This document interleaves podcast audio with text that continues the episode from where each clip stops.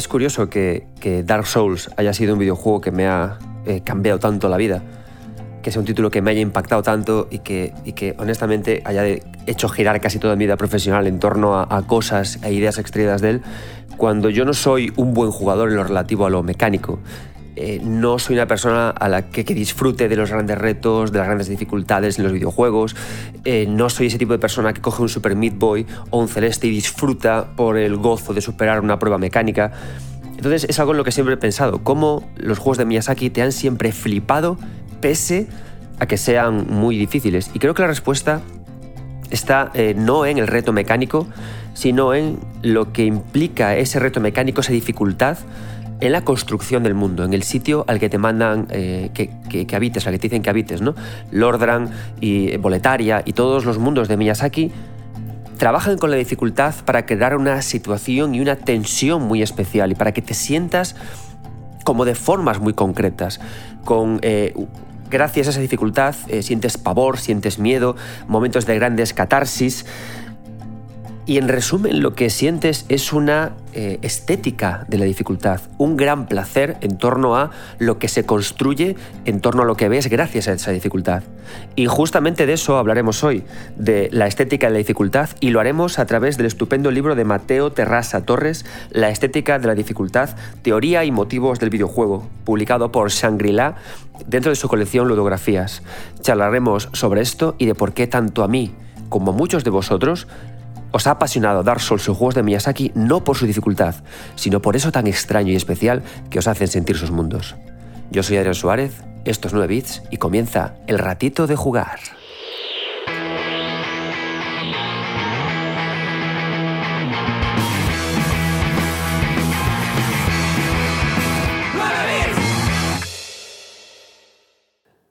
Hola, ¿qué tal? Muy buenas, eh, muy buenas de nuevo.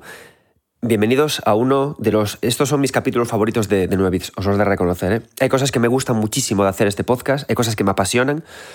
Una de las cosas que más me gustan es que eh, en los comentarios de Twitter, en los comentarios de iVoox, en los comentarios de YouTube, me digáis, Adrián, me encantaría que hablaras sobre este videojuego que a mí me cambió la vida. Ahora mismo estoy haciendo justamente eso porque el editor de audio de este programa, el señor Chen, fue la última persona que me volvió a recordar que tengo que jugar a Outer Wilds.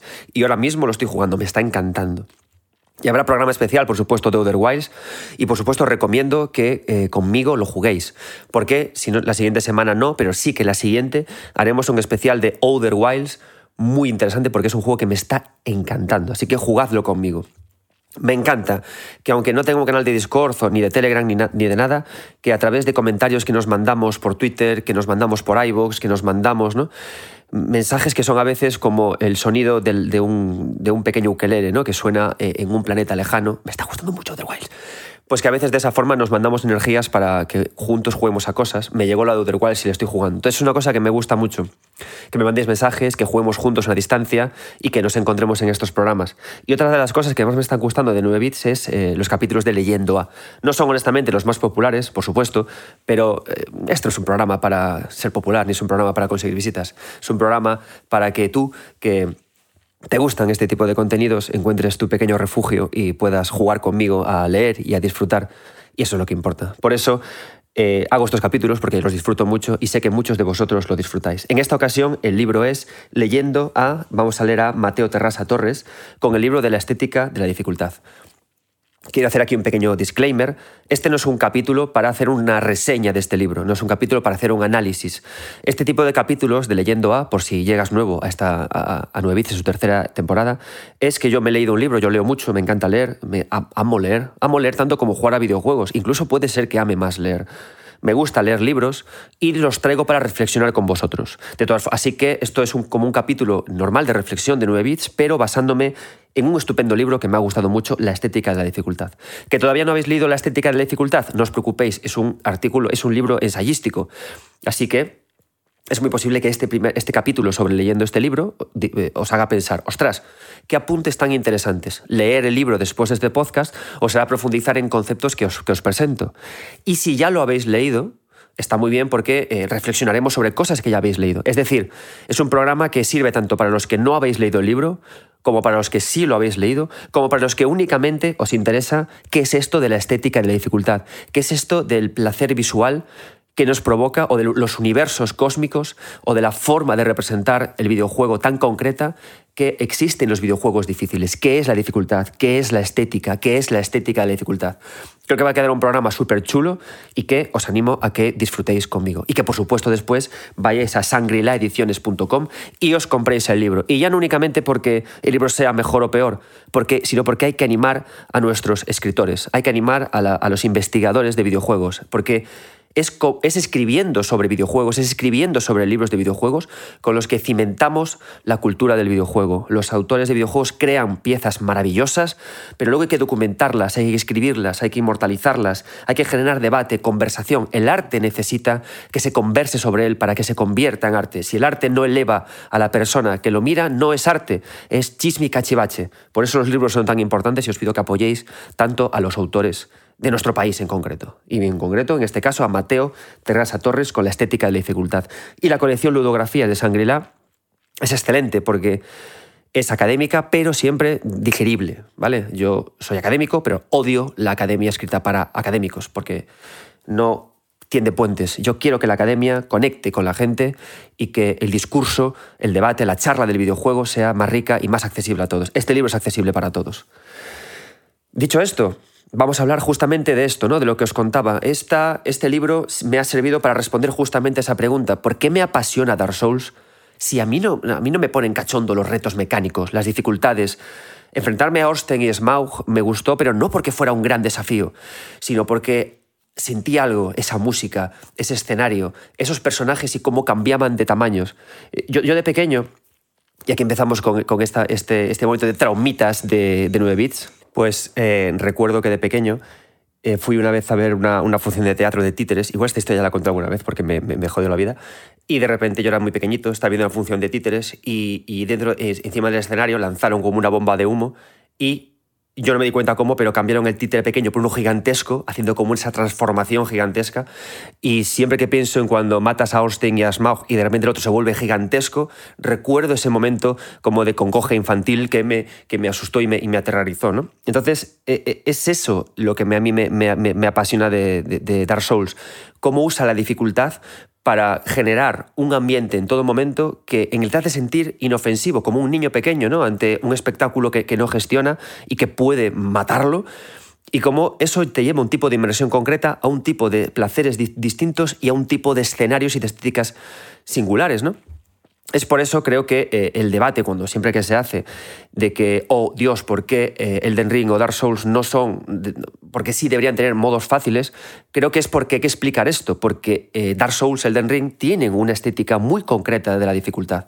Y este capítulo intenta explicarlo, que sí que debería tener, por ejemplo, quizás, pues un estudio profundo de la accesibilidad para facilitar el acceso al juego, pero no de la dificultad porque es un juego que es difícil porque necesita generar una estética concreta. Así que vamos a hablar de todas estas cosas con el estupendo libro de Mateo Terras.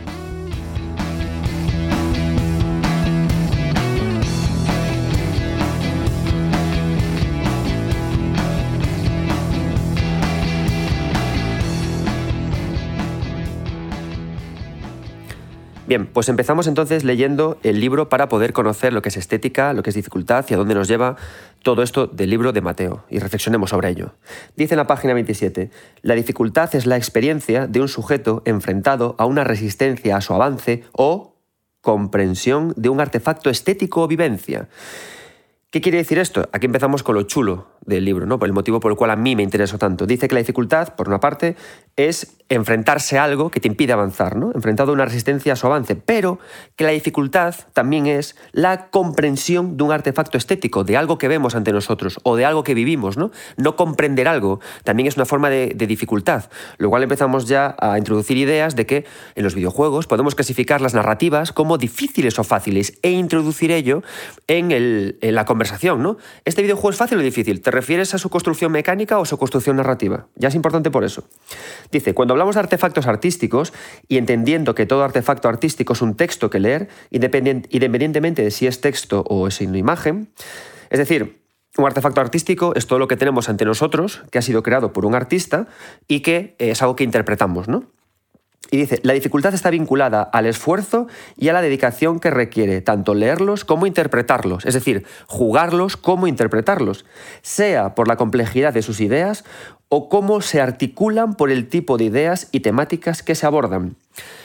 Esta es la parte importante ¿no? de cómo arrancamos con esto. La dificultad tiene que ser entendida como eh, una dificultad de superar algo, pero no de superar solamente un desafío de pulsa la rápido o eh, sincroniza tus sentidos, sino también algo que sea difícil de leer, algo que sea difícil de interpretar, algo que y, ocurre cuando leemos un libro, ¿no? Un libro cuando decimos este libro es difícil, porque cuesta leerlo, cuesta entender lo que me está diciendo. Twin Peaks es difícil, ¿no? Mulholland Drive es difícil. ¿Por qué? Porque cuesta entender lo que ocurre, ¿no? Pero esta dificultad también puede ir más allá de esto, por la parte de interpretar. Puede ser complicado también, un juego puede ser difícil por entender lo que me quiere hacer sentir. Un videojuego puede ser difícil porque me, porque me cuesta entender lo que me está contando, ya no lo que quiero sentir, ¿no? Entonces empezamos ya a hablar de dificultades muy concretas, ¿no? A ampliar el término de la dificultad, que eso enriquece mucho, ¿no? La propia, la propia actitud del videojuego. Si nos vamos a la página 35, habla más de esto, ¿no? Mateo eh, tiene aquí un capítulo que se llama Hacia una estética de la dificultad, y aquí ya nos ponemos calentitos. Dice, eh, también puede ser difícil por exigir un esfuerzo cognitivo centrado en la resolución de puzzles o trazando estrategias y gestionando recursos, u obligando al jugador, importantísimo esto, u obligando al jugador a enfrentarse a situaciones emocionalmente comprometidas, en la que se puede tomar una decisión directa. Y pone como ejemplo, como Life is Strange o verse abocado a un destino trágico, como Shadow of the Colossus. También son difíciles los videojuegos que tensan los nervios y la paciencia del jugador a situarlo en espacios extremadamente hostiles donde es muy difícil sobrevivir, como Bloodborne, o por los espacios terroríficos imposibles de habitar, como en Silent Hill 2. La dificultad también puede circunscribirse a la complejidad del texto, como las temáticas y discursos de Disco Elysium, la intrincada metatextualidad y autoconsciencia de Stanley Parable, o por el laberinto narrativo que propone 13 Sentinel Side Ring. Empezamos a introducir nuevas categorías en lo que es dificultad. Y yo he descubierto que a mí me interesan los juegos que son narrativamente difíciles por que me llevan a tener que tomar decisiones complejas, como en Life is Strange, porque me obligan eh, a esforzarme en entender lo que me están contando, como ocurre con Sentinel Tiger Ring, porque la excesiva metatextualidad y la excesiva autoconsciencia, es decir, es un juego muy consciente, sabe que es videojuego y me ataca con ello, y también que la metatextualidad, lo meta es lo intrínseco, lo interno de algo, ¿no? Algo metatextual es algo que habla sobre lo que es el mismo. Es decir, The Stanley Parable es muy metatextual porque se refiere mucho a sí mismo, porque te eh, introduce mucho ideas del propio videojuego hacia afuera. Lo que decimos vulgarmente muchas veces lo de romper la cuarta pared, ¿no? O lo de jugar con las propias ideas del artefacto en sí, es decir, del narrador. Es un narrador que lo manipulamos, es un camino que manipulamos, ¿no? Entonces, esto también hace que sea un juego difícil, lo cual entendemos además, algo que a mí me apasiona, ¿no? que podemos hacer juegos que a través del uso de la narrativa podemos convertirlos en juegos difíciles, ¿no? ¿Life is Strange os pareció alguna vez un juego difícil? No, no es un juego, es un walking simulator. ¿Cómo puede ser un walking simulator o una aventura conversacional difícil? Se pasa sola. Porque me lleva a momentos emocionales difíciles de asimilar. El, el momento final de Life is Strange, sin entrar en spoilers, la decisión que tienes que tomar al final es difícil porque a mí me ha obligado a reflexionar. Construyes durante tantos capítulos una relación y al final se te obliga a tomar una, decisión sobre todo lo que has caminado.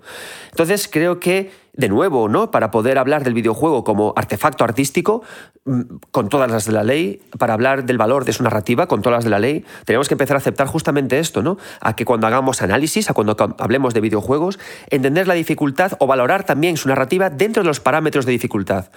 Es una narrativa difícil. ¿Por qué? Por cómo se lee, por su interpretación, porque nos lleva a momentos complicados de, superar y además está guay porque de esta forma nos ahorramos spoilers, ¿no? Podemos decir, esta, la narrativa de Life is Strange es complicada porque nos lleva a momentos emocionalmente complejos y difíciles de, de seguir adelante. Ostras, perfecto. Ya no tengo que explicar que al final era una decisión muy jodida. No, no, quedamos así estupendos, ¿no?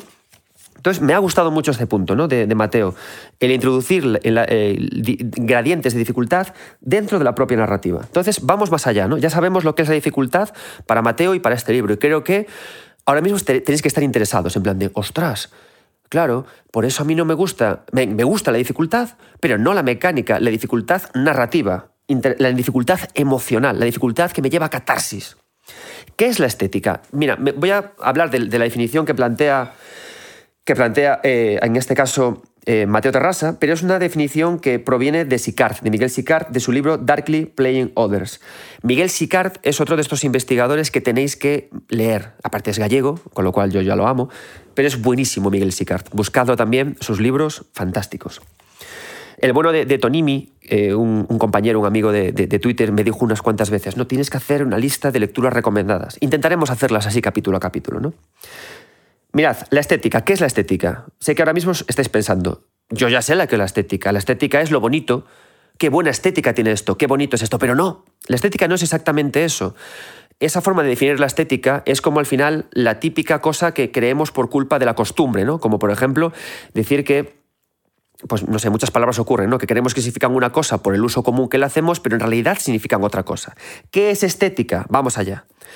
La estética es, me pongo así muy chulito, pero yo también lo usaba mal, ¿eh? No os creéis que yo soy aquí más listo que nadie. Soy tan tonto, tan listo como cualquiera. Vengo aquí para disfrutar y pasarlo bien. La estética, página 37, es la disciplina filosófica que reflexiona en torno a los placeres derivados de objetos y experiencias particulares versadas en la experiencia de la belleza y de lo sublime, en términos del juicio kantiano. ¿Qué quiere decir esto? La estética, cuando hablamos de la estética, no nos referimos solo a pintura, a escultura, a arquitectura. Hablamos de una experiencia que llega a nosotros superior a raíz de la belleza. Cuando algo hablamos de que tiene una estética elevada, hablamos de que nos está transmitiendo sentimientos muy poderosos, Y la estética puede llevar hasta incluso a derrotarnos, a desarmarnos, ¿no? Menciona el término sublime. Y es importante, ¿no? Que hablemos del término sublime, ¿no? El término sublime es un sentimiento estético, es un valor estético que nos desarma, es un sentimiento estético que eh, se usó mucho en, la pintura, sobre todo en la pintura, la pintura romántica, del romanticismo, y aquí tengo que, por supuesto, irme al habitual cuadro que todos conocemos del caminante sobre el mar de nubes, en el que aparece un caballero, eh, me imagino que inglés, de espaldas mirando una gran masa de nubes. ¿no? Esa imagen representa claramente lo que es lo sublime, porque es un camino al que nos lleva la estética, que va más allá de que sea algo bonito. ¿Por qué cuando nos enfrentamos a, una enorme puesta de sol, nos enfrentamos a un mar de nubes inmenso, cuando en un capítulo del Mandaloriano de repente vemos eh, que el fondo del mar eh, habita un enorme, eh, gigante dragón, que, criatura que, nos, que es hermosa y que a la vez nos puede matar? Porque es justamente la idea de buscar un sentimiento elevado no que sea bonito, sino algo elevado, algo que a la vez que orbite, que transite entre lo terrible, lo horrible, lo horrorífico, lo, espantoso, lo espantasasmódico y a la vez lo, que sea muy grato en tu interior, ¿no? que te cambie algo de alguna forma. Y eso ocurre cuando vemos una puesta de sol. Es hermosa, pero a la vez nos explica que algo se va a acabar, ¿no? o cuando vemos las nubes, ¿no? Son bellas, pero a la vez son inconmensurables para nuestra mente, son infinitas, qué tamaño tienen. Y eso es lo que busca lo sublime. Entonces la estética es una disciplina filosófica que justamente articula eso, ¿no? Entonces si tenemos en cuenta estos dos términos, la estética de la dificultad, lo que estamos persiguiendo no es buscar entornos bonitos a través de la dificultad, ni tampoco feos, sino que a través de la dificultad, una dificultad que puede ser narrativa, que puede ser mecánica, que puede ser emocional, buscar instantes que por dentro te revuelvan, no que te, no que te hagan vomitar, no, que, no, no, sino que te revuelvan y te hagan cambiar, como una especie como de catarsis, de renacer, de reflexión profunda hacia lo que ves y que te hagan pensar en cosas que nunca antes habías pensado. Y ese es el camino que tiene la dificultad. Seguimos, seguimos leyendo.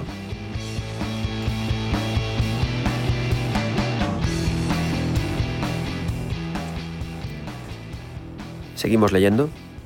Nos vamos a la página 81. Mirad, em, ya nos ha quedado claro, ya hemos eh, visto, hemos leído esto de la dificultad, ¿no? Es decir, la dificultad puede ser emocional, la dificultad puede ser en base a lo que percibimos, ¿no? Entonces, ¿cómo esto puede afectar, por ejemplo, algo tan interesante como el mundo de juego? Em, sabéis ¿no? que, que, por supuesto, a medida que avanzan los motores gráficos, el diseño, que avanza la calidad gráfica, la alta resolución, la altísima resolución, los escenarios, los entornos que vemos, son más que meros decorados, ¿no? Son lugares en los que podemos alojar información, ideas, conceptos que percibimos como jugadores y que nos afectan, nos cambian. Interpretar eso puede ser también difícil y puede llevarnos a esta estética, ¿no? A estas expresiones emocionales. De hecho, los ejemplos que puse antes para hablar de lo sublime son escenarios como tales, ¿no? Estas nubes, estas puestas de sol. En la página 81, en, la, en el capítulo Patrones ficcionales de la dificultad, explica Mateo, la geografía de los mundos ludoficcionales, un mundo ludoficcional es un mundo que es a la vez una ficción, ¿no? que se juega, ludo, que se juega, la geografía de los mundos ludoficcionales expresa sus ideas como mundos ideológicos, es decir, como mundos cargados de ideas, de conceptos, ¿no? de, mensajes. Al final, si nos damos cuenta, el mundo de Bloodborne, cuando lo recorremos, es casi casi un ente vivo que nos habla a través de sus escenarios. ¿no? Es un mundo ideológico y a la vez un mundo ludoficcional y dirigen los comportamientos y emociones del jugador como espacios psicogeográficos. Qué potente esta idea, ¿no? Una geografía psicogeográfica, con mente, ¿no? con, fuerza, que, que nos cuenta, que nos permite hablar, que nos permite escucharla, de hecho. La psicogeografía, sigue Mateo, explora cómo las geografías afectan a los comportamientos y emociones de las personas al explorar un espacio virtual nos vemos afectados por las sensaciones e ideas que destilan la coordinación de lo audiovisual, lo artístico, lo textual, lo arquitectónico y lo narrativo. Entonces, qué concepto tan interesante, ¿no? El análisis de los espacios psicogeográficos en el videojuego. Algo más profundo que lo que hablamos como narrativa ambiental. Es decir, podemos analizar espacios como cómo se coordina lo audiovisual, la música, cuando nos acercamos a algo, algo que, escuchamos, lo que percibimos, lo que vemos, lo artístico, cómo esto que vemos está eh, diseñado de una forma concreta, lo textual, cómo lo interpretamos como textos que son al final, ¿no? al final un espacio cualquier cosa que vemos en un videojuego eh, es, es, un ejercicio de algo que está, que leemos, de igual que el, código de lectura que sea. Puede ser símbolos, letras o una caca de un perro, ¿no? En plan, mm, aquí ha pasado un perro hace tiempo, esta, esta caca significa algo para mí. Mm. Vale, el espacio, el diseño artístico y de niveles. Es decir, los espacios el concepto de espacios psicogeográficos me parece muy interesante para hablar justamente de esta dificultad emocional, ¿no? Si construyo un espacio que a través de la geografía afecta a mi psique, que me haga difícil avanzar y eso me lleve a ese estado sublime, pues me parece algo súper chulo, ¿no? De, meter en nuestros, en nuestros análisis, amigos míos.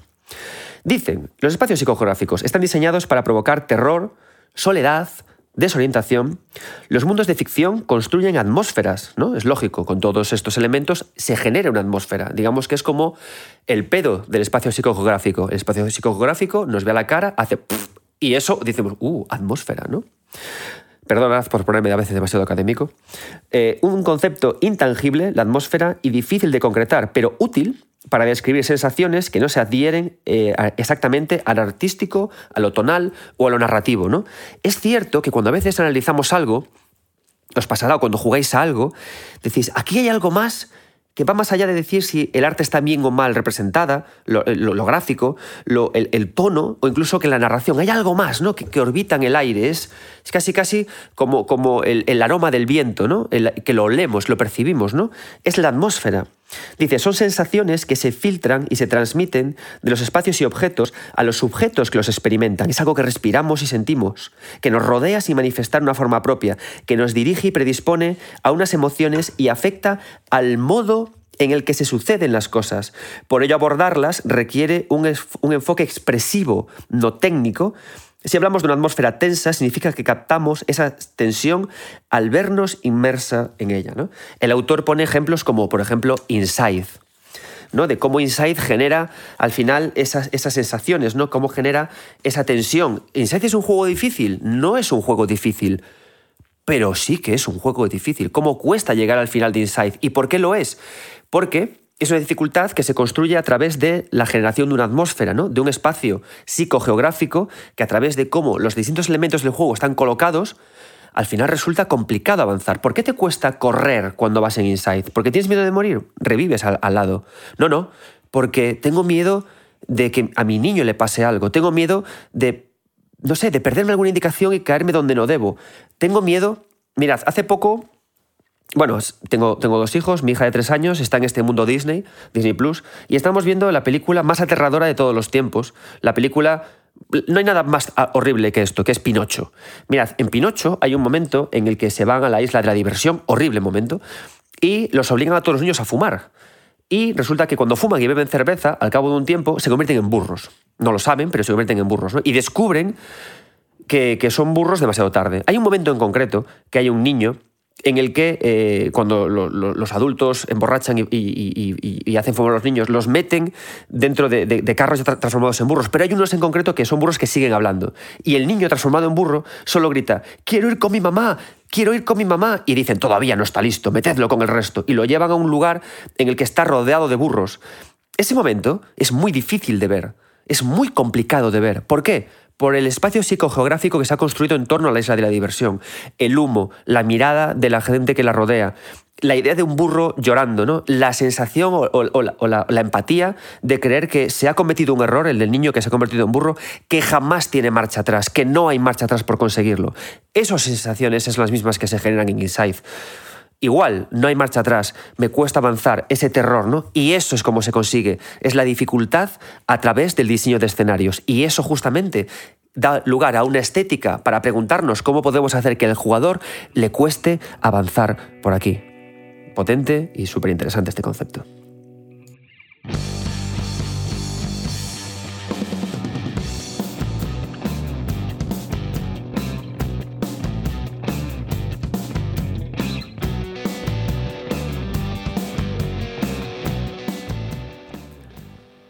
Pero no todos los espacios psicogeográficos que nos llevan a, lo sublime o, a la que sea difícil avanzar, no siempre, son lugares aterradores. También se pueden generar lugares hermosos, como por ejemplo, como decía antes, una puesta de sol. Eh, el amigo Cadaras de Mundo Motorsport lo podéis encontrar como arroba mundo barra baja NFS, colaborador en arroba captura F8 y, y Creator Network Partner de EA, nos va a explicar un momento para él que es difícil y a la vez sublime que es el final de Red Dead Redemption 2.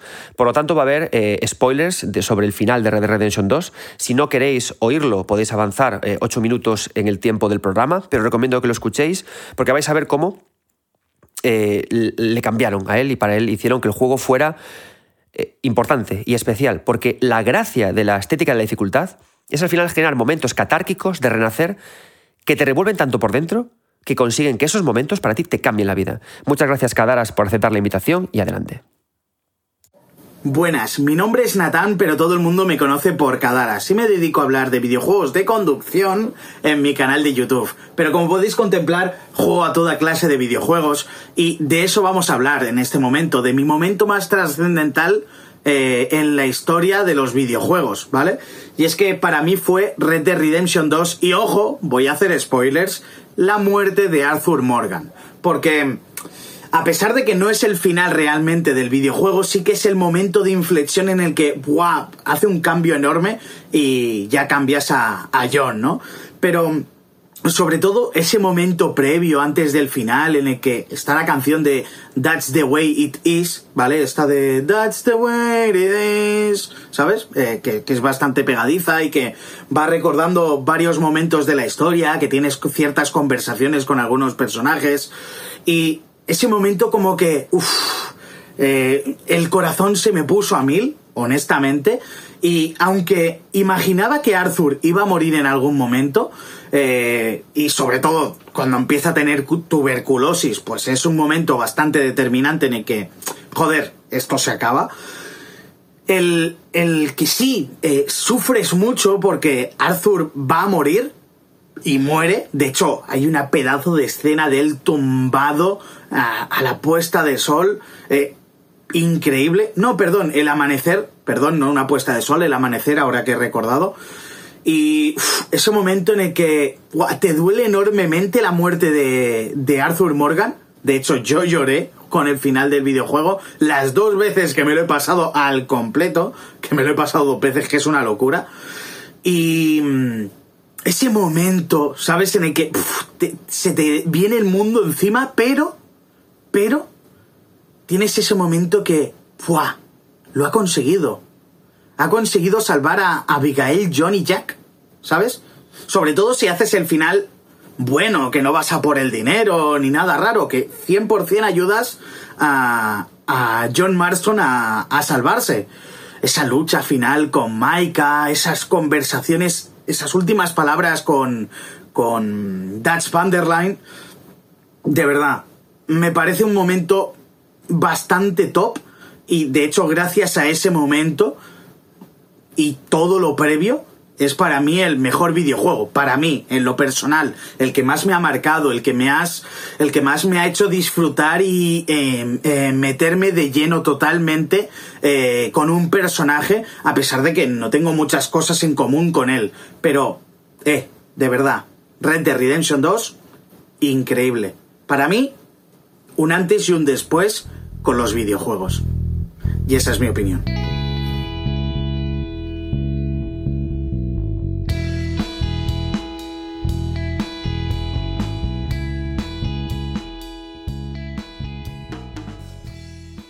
Muchas gracias, Cadaras. Seguidlo en Twitter, ved su contenido y si no habéis jugado todavía a, Red, Dead- Red Dead Redemption 2 y por eso habéis pasado el audio, jugad a Red Dead Redemption 2. Es una experiencia que no únicamente se hace difícil por su final, sino también por la lentitud. La lentitud es también otra de estas estéticas que se, gener- que se consiguen a través de la dificultad, ¿no? La dificultad de avanzar. O sea, la repetición es algo difícil de asimilar, nos cansa, nos agota. El aburrimiento también es una expresión difícil, emocionalmente compleja. El avance lento, ¿no? Los slow games, los juegos lentos, también nos llevan a estos estados catárquicos de relaxo distintos, ¿no? Por eso es tan importante jugar con la idea de dificultad en la parte narrativa del juego, en la parte de la atmósfera, en la parte de, de los espacios psicogeográficos, porque nos lleva a estos lugares que nos cambian y que hacen que nuestros videojuegos sean nuestros videojuegos favoritos. Si os dais cuenta, yo creo, si hacemos la reflexión ahora, es raro encontrar un videojuego vuestro favorito que no tenga una dificultad por, esta, parte. Y eso nos hace pensar que realmente este libro lo que cuenta es valioso, ¿no?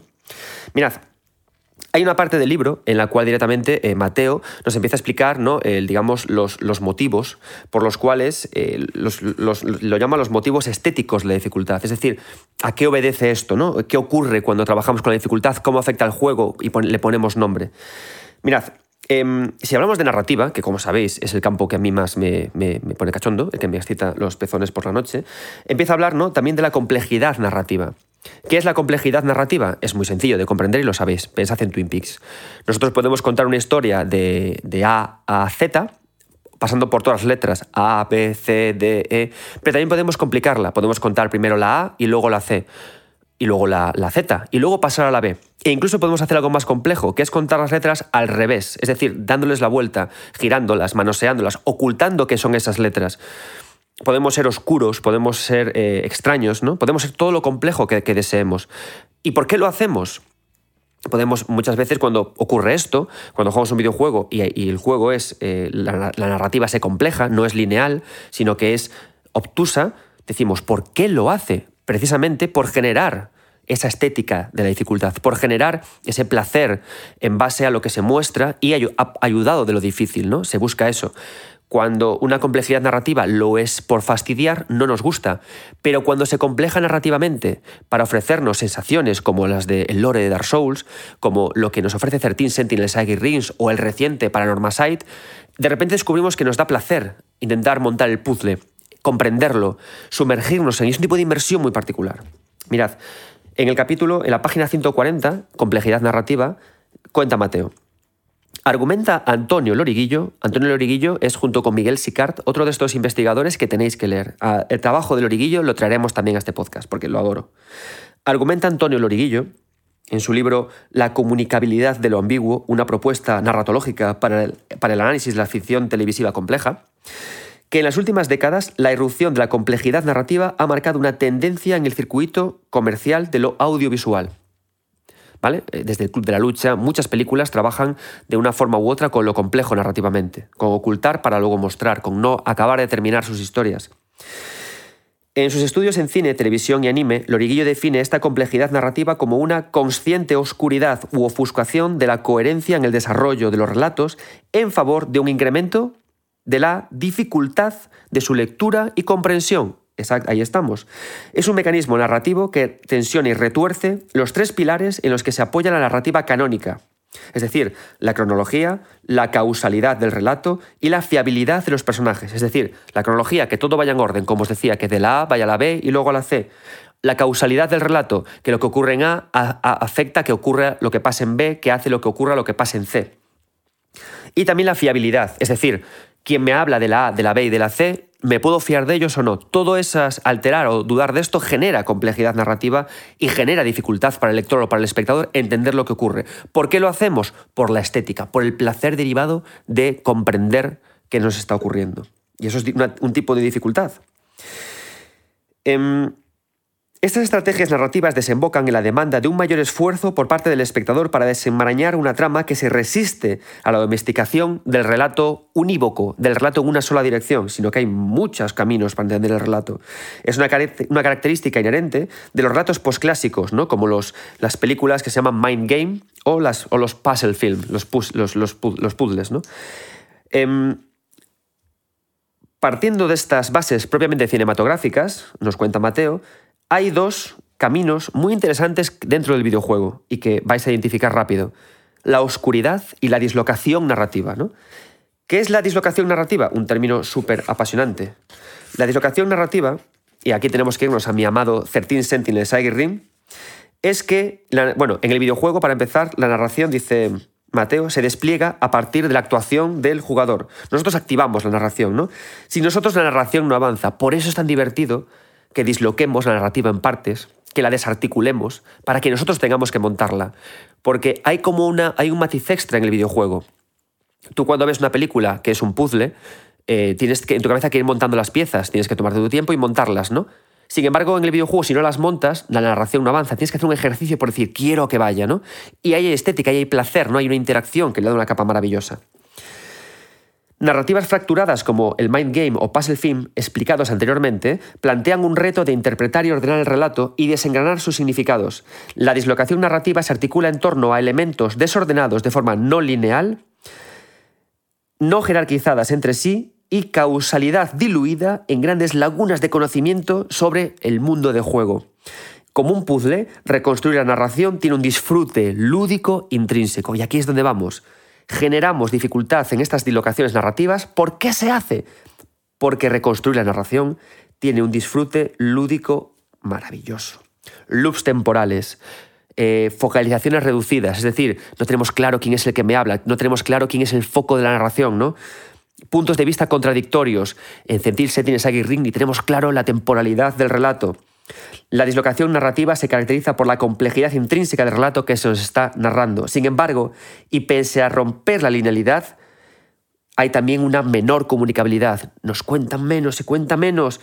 Y la narración quiere ser clara, que esto es curioso, ¿no? Porque eh, se muestra lo que se nos quiere contar, se nos cuenta, pero de forma ambigua y extraña, ¿no?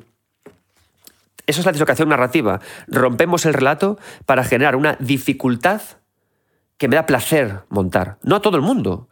¿Por qué? Porque hay gente que se enfrenta a estos juegos y no le produce placer. Prefiere placeres mecánicos, placeres de reto. Y está perfecto. Porque la gracia de todo esto es no ser meritocrático, es no dar premios, ¿no? Eh, a tu, tipo de dificultad es la narrativa. Para ti es Sentinel Saga Rim. Tu tipo de dificultad es la mecánica, para ti Super Meat Boy. Para ti la dificultad es la de las decisiones emocionales, para ti Life is Strange cómo funcionamos cada uno, sin méritos. A cada uno le va lo que le va. Le va lo que le va. Oscuridad narrativa. Ojo a esto que también vais a ver que también os va a dar placer a muchos de vosotros. A mí me pone también erótico, festivo, me pone de viernes. Mirad, la oscuridad narrativa ¿qué es? Pone, por ejemplo, por supuesto, a PT. PT es un misterio oscuro y penetrable no solo porque únicamente podemos acceder a él los que, lo atesoramos en el disco duro de nuestra Play 4, sino porque todo en él es perturbador. Incluso la forma de revelarse al jugador es un misterio insondable. Cómo el juego se muestra a él mismo, al jugador, es un misterio. Las puertas, cómo entramos, cómo giramos. No sabemos quién somos ni dónde estamos, solamente hay un oscuro pasillo. Es horrible, ¿no? Otro ejemplo, por supuesto, tenemos también a Disco ¿no? De cómo las habilidades físicas y mentales del protagonista que definimos en la ficha del personaje determinan cómo vemos el mundo, cómo el mundo se oscurece en base a la ficha que creamos, cómo hacemos lúdico esa oscuridad, ¿no? Estas habilidades funcionan como voces dentro de la cabeza del detective protagonista, que interactúan entre sí nosotros con ella y algunas veces algunas entran en conflicto, oscureciendo o dándole luz al mundo.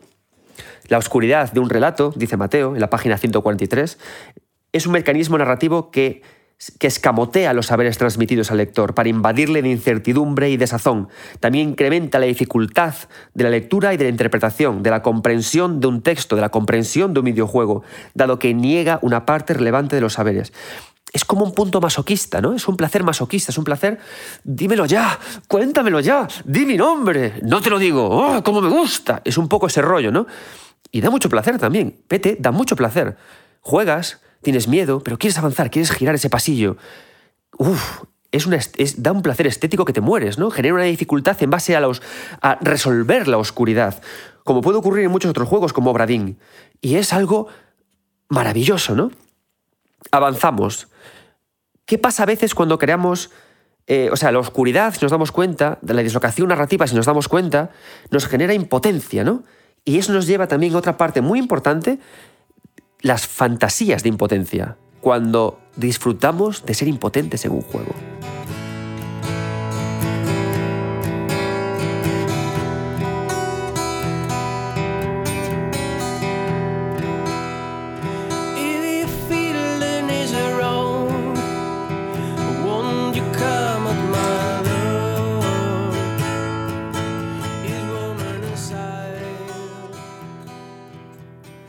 Pero para hablar de impotencia, eh, tengo que. No, no estoy diciendo nada del siguiente invitado, pero bueno, para hablar de impotencia, tengo que hablar de. Eh, tengo que traer aquí a José Ginsei, arroba José, José Ginsei, que escribe en All Gamers In. Y nos va a hablar justamente de un momento en el que él en videojuegos se sintió como impotente y es un título en el que todos nos ha pasado esto. Adelante, José. Y, por cierto, lo que va a explicar José contiene spoilers de Final Fantasy eh, Reunion, del capítulo dedicado a Zack. Así que, de nuevo, si no habéis jugado a este videojuego, avanzad hasta, el, hasta siete minutos adelante para no comeros estos spoilers, ¿de acuerdo? Pero si habéis jugado a Final Fantasy eh, Reunion, a, a Crisis Core, mejor dicho, José tendrá una cuento muy de impotencia en ese momento, ¿no? Adelante, José, y muchas gracias por aceptar la invitación. Buenas, mi nombre es José, eh, soy psicólogo y además escribo tanto artículos como análisis de videojuegos en All Game Machine. Y ante todo dar las gracias a Adrián por invitarme a esta su casa, a 9 Bits. La verdad que es un podcast que escucho siempre que puedo y para mí es todo un honor estar aquí. Y de los momentos difíciles, la verdad que me cuesta mucho elegir a uno concreto dentro del mundo de los videojuegos, alguna situación complicada o escena impactante, pero elegí directamente el final de Crisis Core. La verdad que la historia aquí de mi amigo y compañero Zack Fair siempre me ha calado hondo, siempre me ha parecido una historia que te hace comprender mucho del Final Fantasy VII y de la personalidad de Cloud y para mí, ese momento que me impactó tanto en su vida eh, con la PSP en las manos, que, donde lloré a borbotones y, que era las cinco y media de la mañana, mientras estaba sentado en mi cama con, esa portátil de Sony, y pensé, pero ¿cómo, o sea, ¿cómo una historia o un personaje me ha podido calar tanto? ¿no? Y lo habían hecho previamente en otros juegos o en el mismo Final Fantasy VII. ¿no? Y en ese momento comprendí mucho de la personalidad de Cloud, comprendí por qué estaba tan conectado con Zack y comprendí mucho de la personalidad de Zack y cómo eh, había vivido su propia historia. ¿no? Sobre todo es curioso como después de tantos años en Crisis Core Reunion, esta vez con mi Nintendo Switch sentado en el sofá, lloré exactamente igual en la misma escena y conectando de la misma forma, aún pensando que tenía más gestión emocional o que habían pasado tantísimos años y que estaba preparado porque conocía ese momento, ¿no? Pero conectó exactamente igual, incluso de una forma más adulta después de tantos años, en verdad. Y siempre he pensado que dentro de mí hay una dualidad eh, de Klaus y Zack. Son dos personajes a través de los cuales puedo hablar mucho sobre mí y es algo que te cala por dentro. Desde que eres joven e incluso pasados los años, yo creo que la parte de Close y la parte de Zack han vivido en mí mucho tiempo, que han dejado huella como recuerdo en forma de tatuaje en, tu espíritu. Y la verdad que da igual que un momento conecte con mucha gente o con poca dentro de un videojuego, lo importante es cómo conecte contigo y cómo y lo que representa para ti. Eso al final es con lo que hay que quedarse. Y al principio cuando vi esa escena en su día yo pensaba que, que iba a ser muy complicado, muy, perdón, muy complicado para mí eh, superar ese momento, pero luego se convirtieron todas esas emociones eh, de dolor, de, de pérdida, de pensar que cómo ha podido pasar esto, ¿no? Eh, reconvertirlo en algo bueno y decir, bueno, pues al final has aprendido mucho, has conocido una historia increíble y siempre ese momento quedará guardado para ti. Da igual que más gente lo haya compartido, lo haya vivido de otra forma, es lo que te conecta uno a uno con, con esa escena o con ese momento de los videojuegos. Y hay que aprender a despedirse, como pasa con un buen libro, como pasa con una buena película. Eh, de la misma forma que puede ser una especie de duelo a la hora de terminar un, un videojuego y hay que saber gestionarlo, pero te conecta de una forma muy bonita con ese, con ese lanzamiento, con ese título y la verdad que es algo maravilloso y es algo bastante íntimo porque al final muchas veces puede que lo estés viviendo con alguien, pero lo estás viviendo tú solo en ese momento, conectando con esa situación y con esos personajes. Y yo creo que es maravilloso poder vivir esas historias a los mandos y saber que tú de alguna forma has ayudado a que esos personajes lleguen a ese punto concreto y has aprendido de todo lo que has estado jugando a ese momento. ¿no?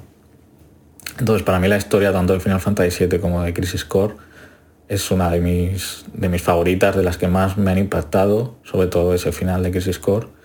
Y sobre todo es aprender de todos esos personajes y de esas historias y de disfrutarlas. Así que como diría Zack, abraza tus sueños y a disfrutar de las historias y de los videojuegos. Muchas gracias de nuevo Adrián por invitarme, es todo un placer estar aquí y nada, a seguir escuchando este podcast tan maravilloso. Chao.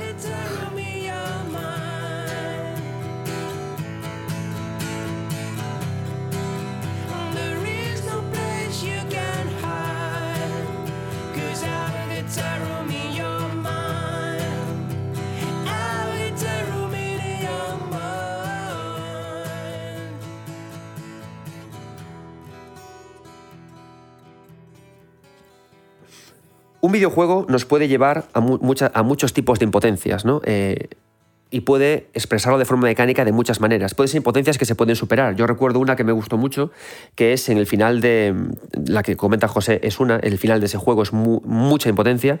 También es una eh, más lúdica, en la que sí que se podía salir, salir de ella, superar esa impotencia, que es el final de Naruto Shippuden Ultimate Ninja Storm 4 in the Middle of the Night, en la que eh, en ese momento final de la batalla de Naruto y Sasuke, en lo que los dos estaban regulinchi, poco a poco el juego nos retiraba eh, opciones mecánicas y teníamos que ir a apañarnos como, como podíamos, machacar más los botones, no sé qué, ¿no? Es decir, la impotencia genera también mucho placer, porque el videojuego es un escenario controlado en el que mm, sentir esas cosas tan complicadas nos, hace, nos da gusto, nos gusta, nos produce placer estético, porque nos parece estupendo, ¿no? Dice la página 151, Mateo cuenta. Em, los motivos bajo el sello de la fantasía de impotencia conforman las tensiones entre posibilidad, obligación, prohibición, penalización, potencialidades y restricciones que limitan y o dirigen el diálogo entre juego y jugador y que sirven para construir discursos ludoficcionales que destapan estos límites y discuten la propia concepción de libertad en el videojuego.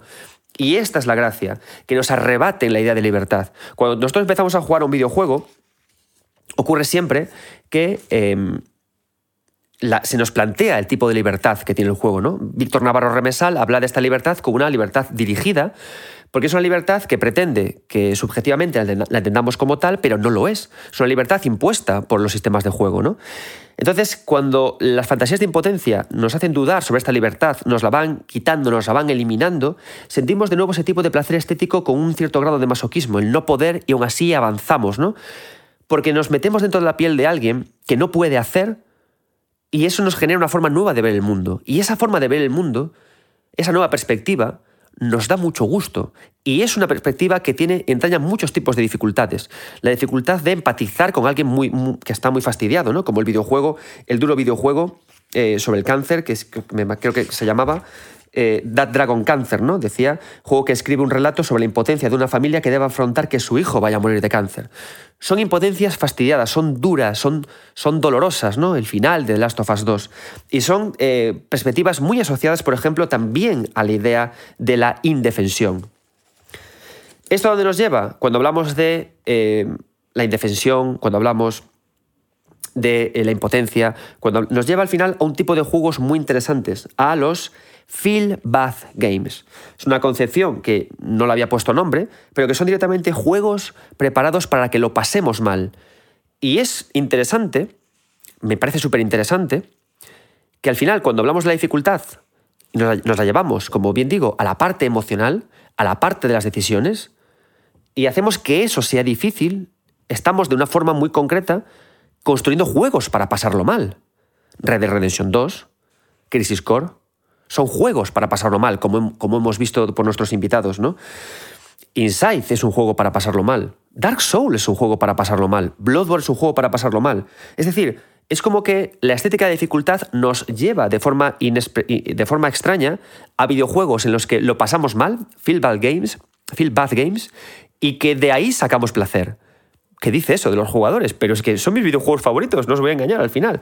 Los que a través de presentarte dolor y dureza te presentan al final placer. ¿Por qué te presentan placer? Porque siempre hay un hilo de esperanza, de que la vida sigue, de que lo has conseguido, de que hay que avanzar. El sol naranja de Mayula, ese lugar que volvemos después de superar retos, pero que nos dice que no hay nada realmente superado, que todo sigue mal, pero que sigue hay un futuro. Ese punto intermedio entre terror y placer, entre esperanza y desesperanza, entre luz y oscuridad, ese lugar es al que vamos. Al final, con la búsqueda de la estética de dificultad, con el diseño de esos espacios psicogeográficos, con la construcción de esa complejidad narrativa y de esa oscuridad, ¿no? Yo espero que con esto que os estoy contando estéis como reflexionando sobre vuestros videojuegos favoritos y os estéis dando cuenta justamente de esto, ¿no? De por qué amáis pasarlo mal en un videojuego, a veces hasta aburriros, sufrir ciclos eternos, eh, tener que desentrañar puzzles narrativos, caminar con una persona que va lenta, porque pasarlo mal nos lleva justo a ese puente extraño, frágil e impreciso entre la esperanza y la desesperanza, entre a lo sublime nos lleva, que es lo que nos eleva, ¿no? Y eso ocurre con los Feel Bad Games. Por ejemplo, ¿qué ejemplo pone Mateo sobre esto? What Remains of Edith Finch en la página 174, juego que narra la triste historia de toda una familia marcada por por el fatalismo, ¿no? Son aquellos videojuegos que buscan activamente, utilizando mecanismos lúdicos de juego, ficcionales, con la construcción del entorno que vemos, y performativos. La performance es la actuación del jugador a través de su agencia en el juego. Provocar emociones negativas como la tristeza, la culpa o la desolación. Retratan, ambientes sombríos y abordan temáticas desde perspectivas más maduras de lo habitual. Son experiencias ludoficcionales negativas, guion positivas, buscadas por el jugador. Experiencias ludoficcionales, repito, negativas, guion positivas, buscadas por el jugador. Uh, ¿eh? Con un cierto grado además de fatalismo. Metal Gear Solid, por ejemplo, la saga. Metal Gear y Metal Gear Solid, las dos sagas ¿Por qué son apasionantes? ¿Por qué desbordan magia? Porque al final nos condenan a un fatalismo. Todo, o sea, a medida que jugamos, y esto pasa en muchos videojuegos japoneses, cómo nos condenan a ciclos fatalistas, a ciclos de pasarlo mal, Kingdom Hearts, Metal Gear. Todos al final acaban generando, acaban metiéndose en ciclos. La revelación final de estos juegos, ¿cuál es? Que vivimos en ciclos constantes, fatalistas, de los que no podemos salir, y que estamos obligados a encontrar la felicidad en ellos aunque sea imposible. La estética de la dificultad. Ahí estamos en ese punto de lo sublime, ahí lo comprendemos, ¿no? El final de Metal Gear Solid 3, ¿por qué, ¿por qué te apasiona? Tú que me estás oyendo. Sí, sí, hablo contigo. ¿Por qué te vuelve loco? Por la belleza de ese final, por la belleza dura de ese final, por la experiencia positiva o negativa, por la estética de la dificultad. Porque esa última decisión que has tenido que tomar, mecánicamente sencilla, ese último sonido de bala, es terriblemente difícil, pero mecánicamente fácil, pero por la atmósfera que se construye, por la narrativa que viene, que te empuja hasta ahí. Por todo eso es momento difícil, narrativamente difícil, emocionalmente difícil. En Metal Gear Solid 3 es un juego difícil precisamente por eso. Hideo Kojima es muy dado también a todas este tipo de, acciones, es muy dado a este tipo de, ideas, es muy dado a este tipo de, dificultades, como nos demuestra nuestro último invitado de hoy, que es Lostes. Lostes, que además, que además de ser músico, también es escritor en Hell Games y en Navi Games, nos va a hablar también de justamente un momento muy fatalista. Pero en este caso es interesante porque es un fatalismo expresado por un personaje. Y, vais a ver que, con, todo como todo lo que he contado hasta ahora, ese momento fatalista, ese positivo bien, son esos momentos del videojuego que te rompe por dentro. Lostes va a hablarnos de Death Stranding, y como os digo siempre, esto habla sobre el final de Death Stranding. Si no queréis spoilers sobre Death Stranding, dad 10 minutos hacia adelante en el podcast y llegaremos a una parte muy importante. Mateo Terras, el autor, se, viene al programa para que podamos hablar sobre todos estos temas. Bueno, me llamo Ángel Lostes, eh, soy músico profesional, musicólogo y estoy ahora mismo estudiando en el Conservatorio Superior de Música, en el rama de composición. Y respecto a los temas estos de escenas emocionales en videojuegos, yo había elegido una de Death Stranding, que, en la cual sale, aparece Die Hartman y tiene un discurso con el protagonista y con el jugador al final del juego. Voy a intentar no hacer demasiado spoiler, porque, claro, para quien no se haya pasado el juego, mm, no, no vendría bien. Pero claro, estamos hablando de una escena del final del juego, entonces algo sí va a haber, muy poco.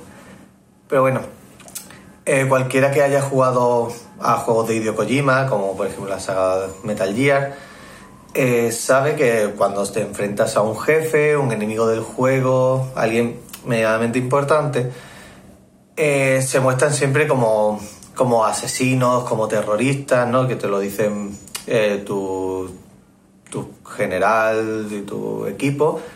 te hablan siempre de eso, de terroristas, asesinos. Pero cuando los vences, estos tienen una especie de revelación en la que te cuentan sus verdaderas intenciones, sus verdaderas ambiciones y revelan al jugador que realmente no es todo tan simple como parece. Que no es eh, yo lucho por mi patria, así que yo lo hago todo bien y los demás lo hacen todo mal. Todo tiene siempre un, un porqué y un pero. Entonces, esto mismo ocurre en The Stranding en el que el personaje de Die Harman, eh, interpretado por Tommy Lee Jenkins, em, digamos que después de un discurso en el que se unifica Estados Unidos y se quita la máscara por primera vez, que nunca se había mostrado su cara, eh, lo hace como una especie de muestra de transparencia para el pueblo de los Estados Unidos, ¿no? Como decir, mm, ya acabamos de, ocultar cosas, vamos a revelarnos ante el mundo y vamos a ser claros y transparentes. ¿Qué pasa? Que esto en realidad al final no es tan así. Porque cuando el jugador, cuando Sam sale de la zona de reuniones y se va, eh, Die Harman le encuentra en el pasillo y como que se quita una segunda máscara ¿vale? Eh, como que se quiere revelar del todo y mostrarse como realmente es. La cosa es que, mm, digamos, que los nombres son muy importantes para Hideo Kojima y para muchísimos otros autores, porque los nombres muchas veces eh, determinan rasgos muy característicos de los personajes. Entonces, Die Hartman se muestra siempre como una persona súper ruda, segura de sí mismo, diligente, porque todas las conversaciones él no duda en ningún momento. Las conversaciones son Sam, hace esto, Sam, hace lo otro. Entonces, claro, cuando se quita la máscara, mm, realmente el personaje se rompe.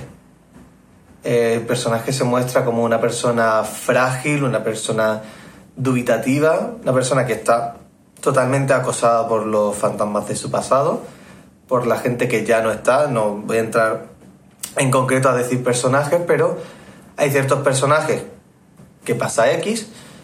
Entonces, mm, digamos que él carga sobre su hombro las ambiciones de no solo de su país, porque al final es un soldado de los Estados Unidos, es un, es un tipo de personaje que a Hideo Kojima le gusta mucho, por eso, porque muestra el honor, el superpatriotismo exacerbado, eh, muestra todo eso de luchar por los demás y no tanto por mí, sin ver nada más, como si fuese un caballo con, con esto que se le pone en la cabeza. Pero em, eso, entonces, claro, carga sobre su hombro todos los ideales y todos los sueños y la esperanza y de todos aquellos a los que él quería y ya no están.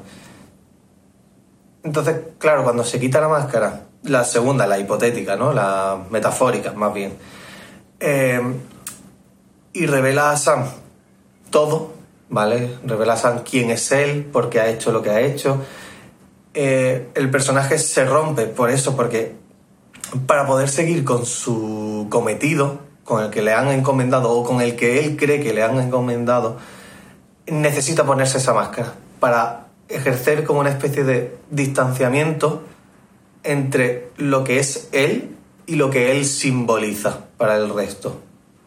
¿no? Entonces, tiene que simbolizar esa persona prácticamente inmortal, esa persona ajena al resto. Y claro, esa escena es, fuerte no solo por la escena en sí, por la interpretación del actor, que me parece magnífica, por eh, todo el aspecto gráfico del juego, que sigue siendo una locura, sino porque, a diferencia de los demás personajes que se van contando a través de capítulos enfocados a sus historias, en las que se presentan, te cuentan su background, ¿no? se cuentan sus trasfondos, eh, todas sus ideas, todo, se va contando poco a poco. Dave Harman en ningún momento pasa eso, hasta el final. Entonces, claro, como se condensa todo su desarrollo en una sola conversación, el personaje rompe porque no tiene como ese, eh, ese fragmento suyo en el tiempo para poderse explicar. Entonces, me gusta mucho por eso, porque es como una especie de explosión. Es un personaje que siempre ha quedado como el coronel de Metal Gear, que te llama por el codec y te da instrucciones. Pero no es solo eso. Es una persona que tiene mucho más, solo que por lo que, lo que tiene detrás a su espalda y por todo lo que conlleva, mm, no está capacitado para revelarse de esa manera.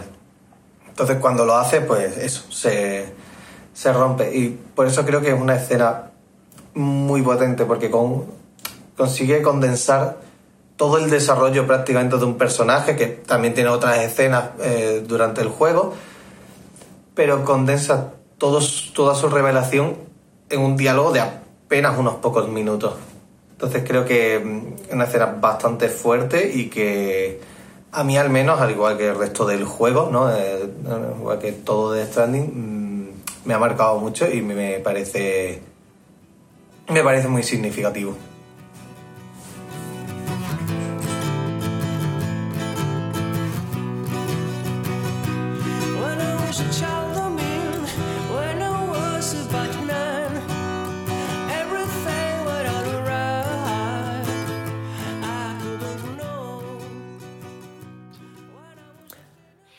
Bien, hola de nuevo. A lo largo del podcast hemos estado hablando del libro de Mateo Terrasa, hemos hablado de estética, de motivos ludoficcionales, de cómo la opacidad y la complejidad narrativa afectan para el estudio del lore y por tanto la dificultad, pero ahora tengo la suerte de que Mateo ha aceptado venir un ratito al podcast y él mismo eh, nos hablará de más cosas sobre su libro y podremos comentar más a fondo todo esto de lo que hemos estado hablando. Tengo a mi lado a Mateo, bueno, a mi lado virtual, a Mateo Terrasa Torres, que es el autor de La estética de la dificultad, doctor en Filología y Filosofía por la Universidad de les Illes Baleares y además, recientemente, profesor de eh, animación y videojuegos en la Católica de, Valencia, ¿no? Creo. Sí, sí. Ah. Exacto. Desde hace. Bueno, es un grado que ha empezado hace este mismo curso y he tenido la suerte de estar ahí ahora mismo dando historia de, ambos, de ambos temas y más adelante, pues ya cuestiones más de diseño, narrativa, etcétera. Ah, perfecto. Eh, eh, Mateo, en primer lugar, porque todos, al final todos los que nos metemos en temas académicos y de doctorados y tal, eh, además de por, por, bueno, por acreditarnos y dar clase, yo creo que siempre tenemos como una especie como de pequeña pasión o pequeño germen que hace que nos motiva a meternos en el farragoso rollo de la, de la academia, ¿no? Hay, por ejemplo, toda la parte de Dark Souls, el lore, la, cómo la narrativa eh, trabaja junto con las mecánicas, es la que me lleva a investigar. En tu caso, ¿qué es lo que te ha llevado a investigar en concreto los temas de la estética de la dificultad? Bueno, esto siempre lo, comento cuando me preguntan, eh, se remonta obviamente a los inicios de descubrir que, había algo que se llamaba los Games Studies, ¿no? Alguien que estudiaba los videojuegos como en, una profundidad mayor a lo que estábamos acostumbrados, pues por las revistas, eh, medios especializados, etc. Y me, me, llamó mucho la atención en ese momento, que esto era 2014, 2015, eh, mis dos mayores pasiones, digamos que serían, por un lado, Dark Souls, obviamente, eh, hablo de la dificultad, y el otro era Dishonored, ¿vale? Por hmm. eh, la cuestión de los Immersive Sim y estaba en esas dos aguas. Lo que pasa es que pensé, es que la, si quiero hablar de la dificultad, de diseño de, la dificultad, eh, etcétera, el Immersive Sim también está ahí. Entonces dije, mira, esta parte me interesa mucho porque siempre he tenido cierta predilección por, a lo mejor no los juegos más difíciles, pero sí cuestiones que me llevan a la dificultad. Eh, los juegos de sigilo, tipo Metal Gear y todo esto que todos vivimos, el auge en su momento, bueno, todos los de nuestra generación y todo eso vivimos en, en ese momento, al final el sigilo siempre lleva a plantear eh, cómo superar un nivel desde un punto de vista que nos complica la vida. Es decir, es mucho más fácil entrar con una ametralladora, cargarse a todo el mundo. En cambio, eh, el sigilo plantea una serie de estrategias que hmm. Eh, nos llevan a una cierta dificultad o un aumento de la dificultad eh, en lo que sería el planteamiento de los niveles. Los videojuegos de terror, mm, como apasionado del terror que he sido siempre, también ahí hay algo. En, el TFG, que fue donde empecé a plantear todo esto, todavía no sabía cómo meter la idea del terror, pero los videojuegos de terror, que es una de las, de las bases fundamentales de mi libro, eh, al menos es a partir de lo que yo empecé a pensar en una forma de abordar la dificultad un poquito más amplia. Eh, son difíciles no porque nos planteen darnos enemigos gigantes con unas barras de vidas y unos patrones de ataque muy complicados, sino porque, eh, tras avanzar por un pasillo oscuro a veces es muy difícil, más mm. difícil que enfrentarnos a eh, ciertos monstruos que vemos. Bueno, es matarlo y al final ya está, pero ¿qué es lo que puede haber ahí? ¿Qué esconde ese pasillo? que esconden las cámaras fijas de los Resident Evil, ese ruido que escuchamos pero no sabemos eh, identificar. Todo esto fue lo que me llevó a pensar en, esta idea de la dificultad como um, una cosa que va más allá de lo típico que entendemos por la dificultad. Sí, eso es lo que, me, lo que me trajo mucho de tu libro. Y de hecho hay una parte en todo esto que comentas, las cámaras, porque yo, tío, soy un obseso de las cámaras fijas de Resident Evil 1. O sea, me parecen el mejor ejercicio que hay de conexión de videojuego y cine que existe, mm. honesto, y que además eh, hablan, o sea, creo que todo lo que has hablado eh, conecta mucho con algo que comentas en la página 82, cuando estás hablando de los patrones ficcionales de la dificultad y hablas de la psicogeografía y hablas de un tema que a mí me encantó, que es la atmósfera. Porque además, claro, me gustó mucho porque comentas, em, dado que no existe mucha bibliografía que examine la atmósfera en el videojuego, y aquí yo dije, bien, camino de investigación. Dice, claro, tomamos prestados algunos argumentos del cine y dices, Emre eh, Kaglayan, o como se diga, entiende el paisaje del cine de Antonioni como una representación del estado mental y emocional de los personajes. Los objetos, lugares o cualquier cosa que tenga una existencia física pueden convertirse en un reflejo del personaje o tema dentro de la película. esta es una parte que me gustó mucho, porque claro, tú no hablas porque cualquiera que coja el libro puede pensar que, que esto va de en plan de, uff, Dios, cómo me, cuesta matar a, Orstein y Smaug, cómo me estoy, cómo lo estoy gozando, ¿no? Pero sin embargo va más en torno a eh, la atmósfera o lo que se recrea en torno a un momento difícil, porque tú en todo momento esquivas lo de la dificultad de sí. De hecho, muchas veces dices, mira, que esto no va de patrones mecánicos, no, no. Esto va de cómo la dificultad genera un placer a través de la estética en el jugador, pero en base casi casi a todo lo que rodea, a todo lo que orbita, como lo que es la atmósfera, ¿no? Y pones, por ejemplo, un juego que me pareció muy interesante para comprender esto, porque en realidad es un juego fácil, que es Inside, pero es difícil por otros motivos. Sí, sí, exacto. Es decir, podemos volver otra vez eh, a Dark Souls, que es un poco el germen de todo, de todo esto. Luego voy a Inside, eh, recuperaré el, el guante que me has lanzado ahí. Pero Dark Souls, yo ya eh, en su momento decía, ¿por qué, es tan por qué me, atrae tanto Dark Souls y no me atraen otros juegos que también son difíciles? ¿O por qué eh, me atrae más Dark Souls que pasarme según qué juegos en el nivel de dificultad experto? Exacto, eh, claro. ¿Por qué? ¿Qué tiene Dark Souls que me atrae tanto? Claro, era la atmósfera. Yo al hmm. principio lo, lo, intuía, pero no sabía identificar qué era exactamente la atmósfera. Como dices tú que mencionas en el libro, es algo en lo que no se ha investigado tampoco demasiado y también me interesa por esto de como no se ha investigado demasiado, es un concepto abierto, fluido. O sea, me gusta porque me dan ganas de decir, me dan ganas de decir, amigos investigadores, está soltera la atmósfera, a por ella. Echarle papers. Sí, un poco también, un poco también. Eh, también eso, lanzar el guante. Entonces, ¿por qué Inside es un juego que, que plantea um, una serie de, de cuestiones interesantes a partir de esta eh, idea estética la dificultad. ¿Por qué es difícil Insight? ¿Por qué nos puede costar avanzar en Insight más allá de que lo que dices? Pues los puzzles no son demasiado complejos, son ciertamente intuitivos, no tiene eh, grandes enfrentamientos, no tiene enfrentamientos. Es más, si te enfrentas a alguien, lo normal es que mueras directamente. Es por toda esta creación de un universo ficcional muy complejo, muy oscuro. Denso, incluso. La densidad, la pesadez, ¿no? Exacto. Eh, que además no sabemos muy bien qué, qué, hacemos, quiénes somos, qué estamos haciendo en ese universo, que es una cosa que también lo relaciona con los Dark Souls. Eh, ¿Qué es ese universo? Luego ya podemos explorar el lore y descubrir, bueno, tú eres experto en esto, eh, descubrir de dónde viene todo esto, pero en principio nuestra, la primera vez que nos enfrentamos a un juego como Dark Souls, como Inside, uh, como Limbo, por recuperar también la obra anterior de, del estudio, eh, no tenemos ni idea de qué está pasando ahí, quiénes somos, por qué estamos ahí, por qué la gente nos está persiguiendo, por qué este mundo es tan oscuro, por qué eh, vemos a todas esas personas que están como controladas por no se sabe muy bien qué. Eh, todo esto nos lleva a una, una, forma de enfrentarnos al juego que, aunque no sea difícil, nos, nos genera una tensión interna que, que hace que sea um, complejo, ¿no? continuar avanzando. Perfecto. Mira, una cosa que, bueno, tú me imagino que has jugado Dark Souls, me comentaste que el Den Ring no te pusiste con él porque te parecía una barbaridad. ¿eh? Ah, muy bien. Justo, justo ayer me lo, me pasé. ah, no me digas. Ah, perfecto. Mira, eh, tu libro me pareció muy interesante porque tú planteas que, que la dificultad, es decir, no, planteas la dificultad como digamos, como una espina vertebral en un videojuego, ¿no? Y que en base a esa espina vertebral de un juego difícil se genera la piel, se generan los músculos en forma de otros elementos que hacen que el jugador al final aprecie ese placer estético, ¿no? Ese, ese, gusto. Entonces, em, el tema es que tú sabes que de los Souls, de los juegos de Miyazaki, han salido como muchos hijos bastardos, ¿no? Muchos, muchas copias.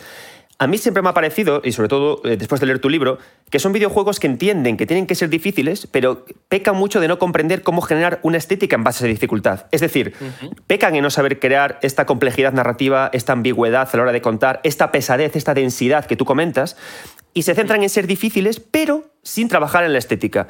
Y que pues al final es porque por lo que nos metemos en ellos y no apreciamos los mismos valores que, puede ocurrir con, con Dark Souls. Me pasa, por ejemplo, como con Neo, como The Lost of the Fallen, como, como todos estos juegos que sí son difíciles, pero a veces te preguntas, ¿por qué no siento el mismo placer? Y especialmente porque carecen de esto que estamos hablando. ¿Tienes algún ejemplo en mente que te haya pasado esto? Eh, bueno, tú mismo comentas los juegos, eh, por ejemplo, Nio, eh, yo lo intenté jugar, no me lo llegaba a pasar porque francamente veía esto que estaba comentando antes de elevar el nivel de dificultad de un juego artificialmente hmm. solo por el placer de decir, bueno, me he pasado eh, tal juego en el nivel más alto de dificultad ah. y soy un máquina, ¿no? Yo creo que Dark Souls o los Souls o los juegos de Front Software no van de eso. Exacto. Está eso ahí, pero es que hay mucho más. Hay una finura que yo vale, sí, yo veo que Nio tienen un sistema de combate que está muy bien. Pero se le va la olla, yo estoy contigo, se le va la olla. Llega un momento que dices tú, Nio, vete a, tu casa, vete a dormir, ¿sabes? Ya está. Sí, sí, pero esto ya me pasaba con, con Ninja Gaiden. Yo me acuerdo Ninja Gaiden, Ninja Gaiden Black sí que me lo pasé, pero en Ninja Gaiden 2 había un momento en que decía, pero ¿por qué me están sacando? ¿Qué te he hecho yo? ¿Qué te he hecho yo? Robos gigantes, misiles que me llegan de todas partes, ninjas eh, super rápidos, que digo, déjame, déjame estar, déjame tranquilo. Dark Souls sí que tiene esa finura. Es un juego muy complicado y, bueno, como digo, hace esta misma semana me he pasado, ayer mismo me pasé el Den Ring y... ¿Malena, Malenia mediante? Sí, sí, también, también, pero justamente eh, le pregunté a una amiga que se la había pasado y me dijo, esta espada va fina, fina para este combate y la cogí y dije. Sangrado. lo conseguí Ha sangrado a tope, ¿no? Hombre, vamos a tope. Ríos, de sangre, amigo. Claro, todos hemos caído en eso. de sangre, la mejoras al máximo y Malenia, no te voy a decir que sea fácil, pero. Mateo, dilo. Malenia, con ríos de Malenia, con la build adecuada es un paso por el campo. Sí, sí, sí, sí, es, es bastante fácil. Eso sí. Pues Pues ahora mismo he perdido un poco el hilo con esto. Ah, perdona, es que soy muy de, de dispersarse. No, Sí, te, sí, te no, hablaba no, me- de los juegos de Souls, te jugaste a los Ninja Gaiden, que era una dificultad por dificultad, que no trabajaba con la estética y que fue un poco en plan de suéltame el brazo Team Ninja. Claro, claro. eh, me parece normal, eh, me parece la evolución lógica que Team Ninja vaya hacia ahí, ¿no? Y que, y que tenga esta, esta fórmula de enfocar la dificultad que para mí es eso, es artificial. En Claro. cambio, Dark Souls tiene algo que, que está en su, en su propia base, en su propio ser, que es estos mundos en realidad son mundos que están, eh, podríamos decir, son mundos apocalípticos o posapocalípticos, es decir, son mundos que ya están destruidos, en los que es difícil vivir, son complejos de habitar, entonces no tendría sentido que fuese un juego fácil. Si es fácil, no te está transmitiendo lo que ese mundo está ah, intentando trabajar, en lo que está intentando profundizar. En cambio, el resto de este tipo de juegos son difíciles porque sí, Hmm. por la propia habilidad, digamos que son difíciles de, no de la misma forma, pero de, de una forma similar a como eran los juegos difíciles en los 90 y todo eso. Dificultad de arcade. sé, ponemos. Eh, Somos difíciles por eh, hacer el juego más largo. Pues Claro. muy bien. Pero eso no es buen diseño, digamos. Bueno, es diseño si, si quieres que sea justamente un, un Claro, desafío. claro. Un Super Meat Boy, por ejemplo, o de esto, una dificultad mecánica Claro. Mm. y, y te, te bajas con eso. Lo que pasa es que a mí... Me- Dime, dime, perdona. No digo que justamente Super Meat Boy es un caso aparte porque, digamos que. eh, claro, aquí es cuando queremos empezar a meter cosas. Super Meat Boy es eso. Y ya está. Son Claro. estos niveles eh, pequeños, cerrados, rápidos, de ir repitiendo. Hotline Miami. Hotline Miami es increíblemente difícil y es uno de mis juegos preferidos de los últimos años. Y es eso, es difícil porque sí, pero es al final centrar el foco en una serie de decisiones de diseño, eh, diseño de niveles, de mecánicas, narrativos, etcétera, etcétera, ah, visuales, que te llevan a hacer eso. Y Hotline Miami, Super Meat Boy es eso. Luego ya tenemos otros juegos que digamos que podrían ser otra cosa. Hotline Miami mm, sería un juego totalmente diferente si fuese fácil. En Sí. cambio, el Nio, si fuese más fácil, seguramente sería mejor y todo. Posiblemente, sí. Mira, me gusta que saques Hotline Miami, te diré que un juego que yo adoro, creo que le he escrito, le he escrito tantas cosas a Hotline Miami que, que vamos. Y además lo bueno de Hotline Miami es que, es que a diferencia de los juegos que mencionas, que tienen una dificultad because yes, porque vamos a hacer las cosas así, Hotline Miami creo que sí que cuenta con, con una estética de dificultad, de hecho lo pones como ejemplo en el libro, además porque eh, recurre a, a- a varias ideas que la dificultad eh, tiene relación con la narrativa en estos casos. ¿no? Tú hablas, por ejemplo, de complejidad narrativa, hablas de oscuridad narrativa y de dislocación narrativa, poniendo mucho, poniendo mucho de ejemplo el trabajo de uno de mis investigadores académicos favoritos de España, que es Loriguillo López, que tiene un trabajo académico sobre anime y manga que te vuelves loco, y un podcast también. Que es que es inc- o sea, lo adoro. Le dijo un par de veces que se viniera aquí al programa y me, dice que, me, dije que me, me dijo que me peinara, pero. ah, Por culo. la solo atiendo, Insiste, solo, atiendo académicos. Loriguillo, que te quiero. Vente un día, vente un día a 9 si escuchas esto. Y entonces, Se lo diré. Tú dile, dile, mira, tienes un fan en Galicia que solo quiere hablar contigo un poquito porque le encantan tus libros. y dile, y saca tweets que, que, que tiene mucho movimiento, tiene mucho engagement. Sí, se lo diré, se lo diré. Mira, entonces, eh, a mí me interesa mucho esta, esta parte porque, claro, yo investigué mucho sobre Dark Souls, sobre... Y, y entonces, claro, eh, muchas veces cuando estás investigando mucho sobre el lore de los juegos, muchas veces te, pre- te preguntas por qué este, este tipo de lore funciona bien de esta manera, es decir, esta, este, esta, este mundo construido en pasado que tú investigas y, conoces, ¿no? Y al leer tu libro creo que es justamente por eso, ¿no? Porque parte de la dificultad. Quizás si Dark Souls fuera un juego fácil, no habría un juego eh, relativo al, a investigar, a jugar a ser investigador, ¿no? A que fuera... Entonces, me gusta porque trabajas con la idea de complejidad narrativa, me gusta porque siempre sale eh, Twin Peaks cuando, cuando hablamos de esto, pero sobre todo cuando hablas de la parte de oscuridad narrativa y dislocación narrativa. ¿Por qué crees que funciona tan bien la dislocación narrativa y la oscuridad narrativa relacionada con la dificultad? Vale, por un lado, la oscuridad narrativa es, eh, simplificándolo mucho, es Sí, sí. no, con- no contar eh, toda la información eh, que en teoría necesitamos. Es decir, decir solo lo básico y todo lo superfluo, dejarlo un poco, ah, no a la imaginación, pero poner un poquito algunas trabas a llegar a esa información. Entonces, um, esto se entiende muy bien con Dark Souls. Dark Sí, sí. Souls no nos dice nada. Claro, es que- Nosotros entramos... Por eso te lo sacaba, te lo sacaba a colación, porque Dark Souls, cuando leía esto en tu libro, Dark Souls no cuenta ni lo esencial. No. Claro, entonces es una super oscuridad narrativa. ¿Hay gradientes de oscuridad narrativa? ¿O hablamos.? No, yo me imagino que sí. Al final, como estoy utilizando siempre términos un poco fluidos, ¿no? Que no intento, no intento cerrarlos, no intento decir, no, la oscuridad narrativa es esto exactamente. Y tenemos eh, oscuridad narrativa plus, plus, plus, ultra. No, es oscuridad narrativa y luego ya depende del juego, pues podemos tener ¿no? diferentes grados. Hay juegos que son más oscuros, por ejemplo, los Silent Hill es un, son juegos que eh, repito mucho porque al final trabajan muy bien la oscuridad narrativa y también la dislocación narrativa. Luego ya iré ahí. Porque viene muy bien para crear el misterio. Y al final el misterio es una cosa, primero, que nos atrae. Sí. Eh, por eso eh, las películas, novelas de, de misterio se llevan vendiendo desde hace muchos años y se siguen vendiendo bien y tienen éxito. Porque los misterios nos atraen nos interesa descubrir por nosotros o ver como que tenemos cierta agencia, cierta capacidad de actuación en descifrar ese misterio. Y la oscuridad narrativa lo que nos lleva es a eso, a ocultarnos cuestiones que si no nos las plantean eh, de forma directa, creamos otra vez una cierta tensión en nuestro interior que nos lleva a querer intentar descubrir qué es lo que pasa ahí, ¿no? Y la dislocación narrativa al final es la idea del puzzle, ¿no? Los Mind Game Films, que como dices tú, Loriguillo está ahí muy presente. Madre mía. Mm. Aparte me gustaste eh, mucho porque pusiste 13 Sentinels Ring, que yo pude hablar con el pude entrevistar al productor y, oh. y, me encantó porque él mismo reconocía los referentes que mencionas. Decía, sí, sí, quisimos hacer una mezcla entre Twin Peaks, coger las pelis de no sé qué, y dije yo, gracias, porque una vez entrevisté a Nomura y le dije, Nomura, ¿te gusta Twin Peaks y por eso no sé qué? Y dijo, ni lo vi, tengo aquí el DVD y algún día lo veré. Y, y yo, pero cabrones, nosotros nos venimos aquí a fliparnos con estas cosas, ¿sabes? y, Contadnos vuestros, vuestros referentes. al final a veces los creadores son un poco, ¿no?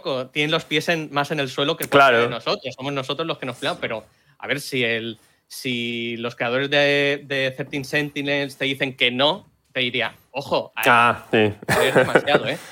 Kingdom Hearts todavía digo, hostia, este tío puede ser que solamente se haya flipado él y haya hecho esto así tan complejo porque es la única forma de, que tiene de hacerlo, pero 13 Sentinels, obviamente ahí está Twin Peaks y ahí hay tantos referentes, bueno, la propia, el propio juego um, juega con estos referentes y los menciona de forma explícita. Pues 13 Sentinels es el ejemplo perfecto de la dislocación narrativa, porque eh, no solamente tenemos estas diferentes piezas con estos 13 personajes que vamos desbloqueando, vamos desbloqueando sus caminos, sino que tenemos un timeline ¿no? de los eventos que van pasando y eso es un puzzle, literalmente es un puzzle film, ¿no? Es, bueno, un puzzle game, ¿no? Es un juego que narrativamente es un puzzle que vamos componiendo, vamos buscando las piezas y de repente, pues, desbloqueamos a tal personaje o podemos avanzar en la línea temporal de ese personaje y nos resuelve preguntas que teníamos que nos habían surgido a partir de otro. Entonces, todo esto, esta idea del puzzle narrativo, es algo que si funciona también en el cine, eh, o en la literatura o en el cómic, en cualquier, en cualquier vertiente narrativa, ¿por qué no va a funcionar en el videojuego? En el videojuego funciona de forma eh, similar y es otra capa de dificultad que, bueno, estaremos de acuerdo que 13 Sentinels muy difícil no es. No es. Pero toda, eh, desde la visión mecánica. Mecánica, claro, claro. Desde la dimensión mecánica no es difícil, porque los combates y todo, pues tampoco le pillas el truco fácilmente. Pero claro, narrativamente sí que es una, idea muy compleja. Entonces, a partir de ahí, sí que la complejidad proviene de cómo nosotros interpretamos toda la historia, todos los datos que nos van dando. Eh, vamos al, no me recuerdo cómo se llamaba, este apartado en la que te iban saliendo como ítems que te explicaban. los archivos. Eso, los archivos. En los archivos, que es una cosa que a veces muchos jugadores pasamos de ello. Porque Uf, me los fumé tanto. Me los, leí, eh, todos, ¿eh? Era como en plan mi Biblia. claro, ahí sí, ahí sí, porque es interesante todo lo que te van planteando. Mm. Entonces, ¿qué hace bien 13 Sentinels para que, eh, yo qué sé, en un más F que a lo mejor no me lea todos los correos, obviamente, no me los leo todos. Para nada. Eh, en cambio, aquí sí que me lea todo lo que me ponen, pues porque esta complejidad, esta forma de plantear la narrativa del juego, hace que yo diga, vale, esto no sé muy bien qué es, voy a mirar qué, significa y tiene, te lo ponen ahí como una pieza fundamental. Entonces ni te lo esconden, solo es, es una de las piezas importantes del juego. Exacto. te llaman a que quieras indagar en todo esto, te llaman a que quieras eh, montar el puzzle en tu cabeza y mientras al mismo tiempo o de forma más o menos asíncrona en la que se va formando en el propio, en el propio videojuego. Mira, yo con 13 Sentinels, eh, con 13 Sentinels Ring tengo una duda porque eh, yo escribí hace poco un libro que se llama He soñado que soñaba y habla también de la complejidad narrativa de los videojuegos japoneses y también parto mucho del trabajo del origuillo. ¿no? Entonces, cuando me ponía a, analizar este juego, claro, es un título que me parece muy particular porque es narrativamente complejo en todo su planteamiento. De hecho, lo que dices tú, el juego de la trama, es un puzzle game tal cual. Es tan juego de puzzle que incluso mezcla varias líneas temporales sin aclararte cuál de ellas es la correcta, pero el juego cierra con un remate claro. Y me pareció súper curioso, porque estoy acostumbrado a que la narrativa japonesa, cuando hace este tipo de ejercicios, termine o bien con varios finales sin, declarar cuál es el, oficial, que cierre de una forma muy abierta, pero este juego cierre y te, acaba diciendo canónicamente todo lo que es. Entonces, ya que te tengo aquí, te, tengo que hacerte la pregunta. Si la narrativa al final se cierra y se comprende, ¿Tú cuando acabas el juego dirías que es un juego que está dislocado narrativamente y que es oscuro narrativamente? ¿O que no lo es del todo? Pues te preguntaba por los gradientes. De una, no, por, no por chinchar y decir no has aclarado, sino porque a nivel yo de análisis, claro, a veces cuesta determinarlo. Si acaba bien y lo entiendo todo, ¿es oscuro narrativamente o no lo es? ¿Cómo lo determino como en, mi investigación? O en tu opinión, vaya. No, claro. Eh, es decir, Creo que la dislocación narrativa, por ejemplo, sí que está clara en el juego, en cambio la oscuridad no. Creo que es un juego bastante claro en todo lo que cuenta, porque siempre quiere ser muy transparente. Antes hablaba, luego ya aquí entraría otra, otra, otra pierna más, ¿no? Otra pieza más de lo que sería la complejidad narrativa, que sería la dimensión mm. interpretativa, que ya depende más propio del el jugador en sí. El juego es muy explícito, es muy transparente al, ponerte las referencias. Te está hablando de Terminator, te está hablando de, te lo mencionabas Twin Peaks, eh, te está mencionando mucho cuáles son los referentes eh, que han llevado a construir esta, esta narrativa. Entonces, ahí ya entraría el jugador más avispado, más interesado o que tenga un bagaje cultural más, más amplio, que diga, vale, identifico esto, entonces me está queriendo hablar de todo esto. Eh, yo creo que sigue siendo un juego, un puzzle film, aunque tenga un final cerrado. Exacto. Pero, pero claro, sigue siéndolo porque, porque todo el camino hasta llegar ahí sigue siendo un lío, una araña narrativa que se interlaza entre diferentes líneas, etcétera, etcétera.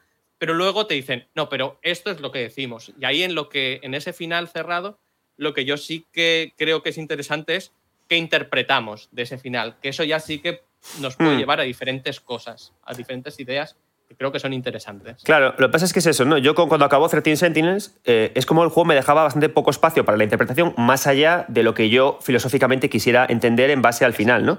Pero claro, me quedé con la idea de eso, ¿no? De videojuegos que presentan puzzles y videojuegos que cierran puzzles.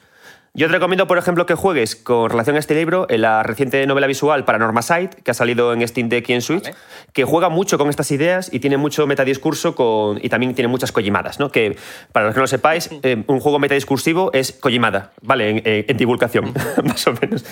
Mira, básicamente. Básicamente. Mira, hay otra cosa eh, interesante en el, en el libro. bueno, tú sabrás, ¿no? Que siempre que, que, tienes a alguien que empieza a estudiar Games Studies o academia, lo primero que hace es decir, madre mía, eh, los ludógologos y los narratólogos y videojuegos, ¿no? bueno, y, le decimos siempre niños, eso está solucionado desde, desde hace mucho tiempo, ¿no? Y me gusta mucho tu libro porque además planteas eh, más puentes entre ambos mundos, entre contar y jugar, porque claro, tú estableces que la dificultad puede ser eh, narrativa, que la dificultad puede ser de atmósfera, que la dificultad puede encontrarse en una decisión difícil simplemente, ¿no? Entonces me gusta mucho porque nos permite catalogar también las narrativas, las narraciones por su gradiente de dificultad y que haga que te cueste avanzar, ¿no? Con mucha relación, como planteas tú, a los, eh, los eh, Feel Bad Games. ¿No? Entonces me parece que es una vía curiosa esa también.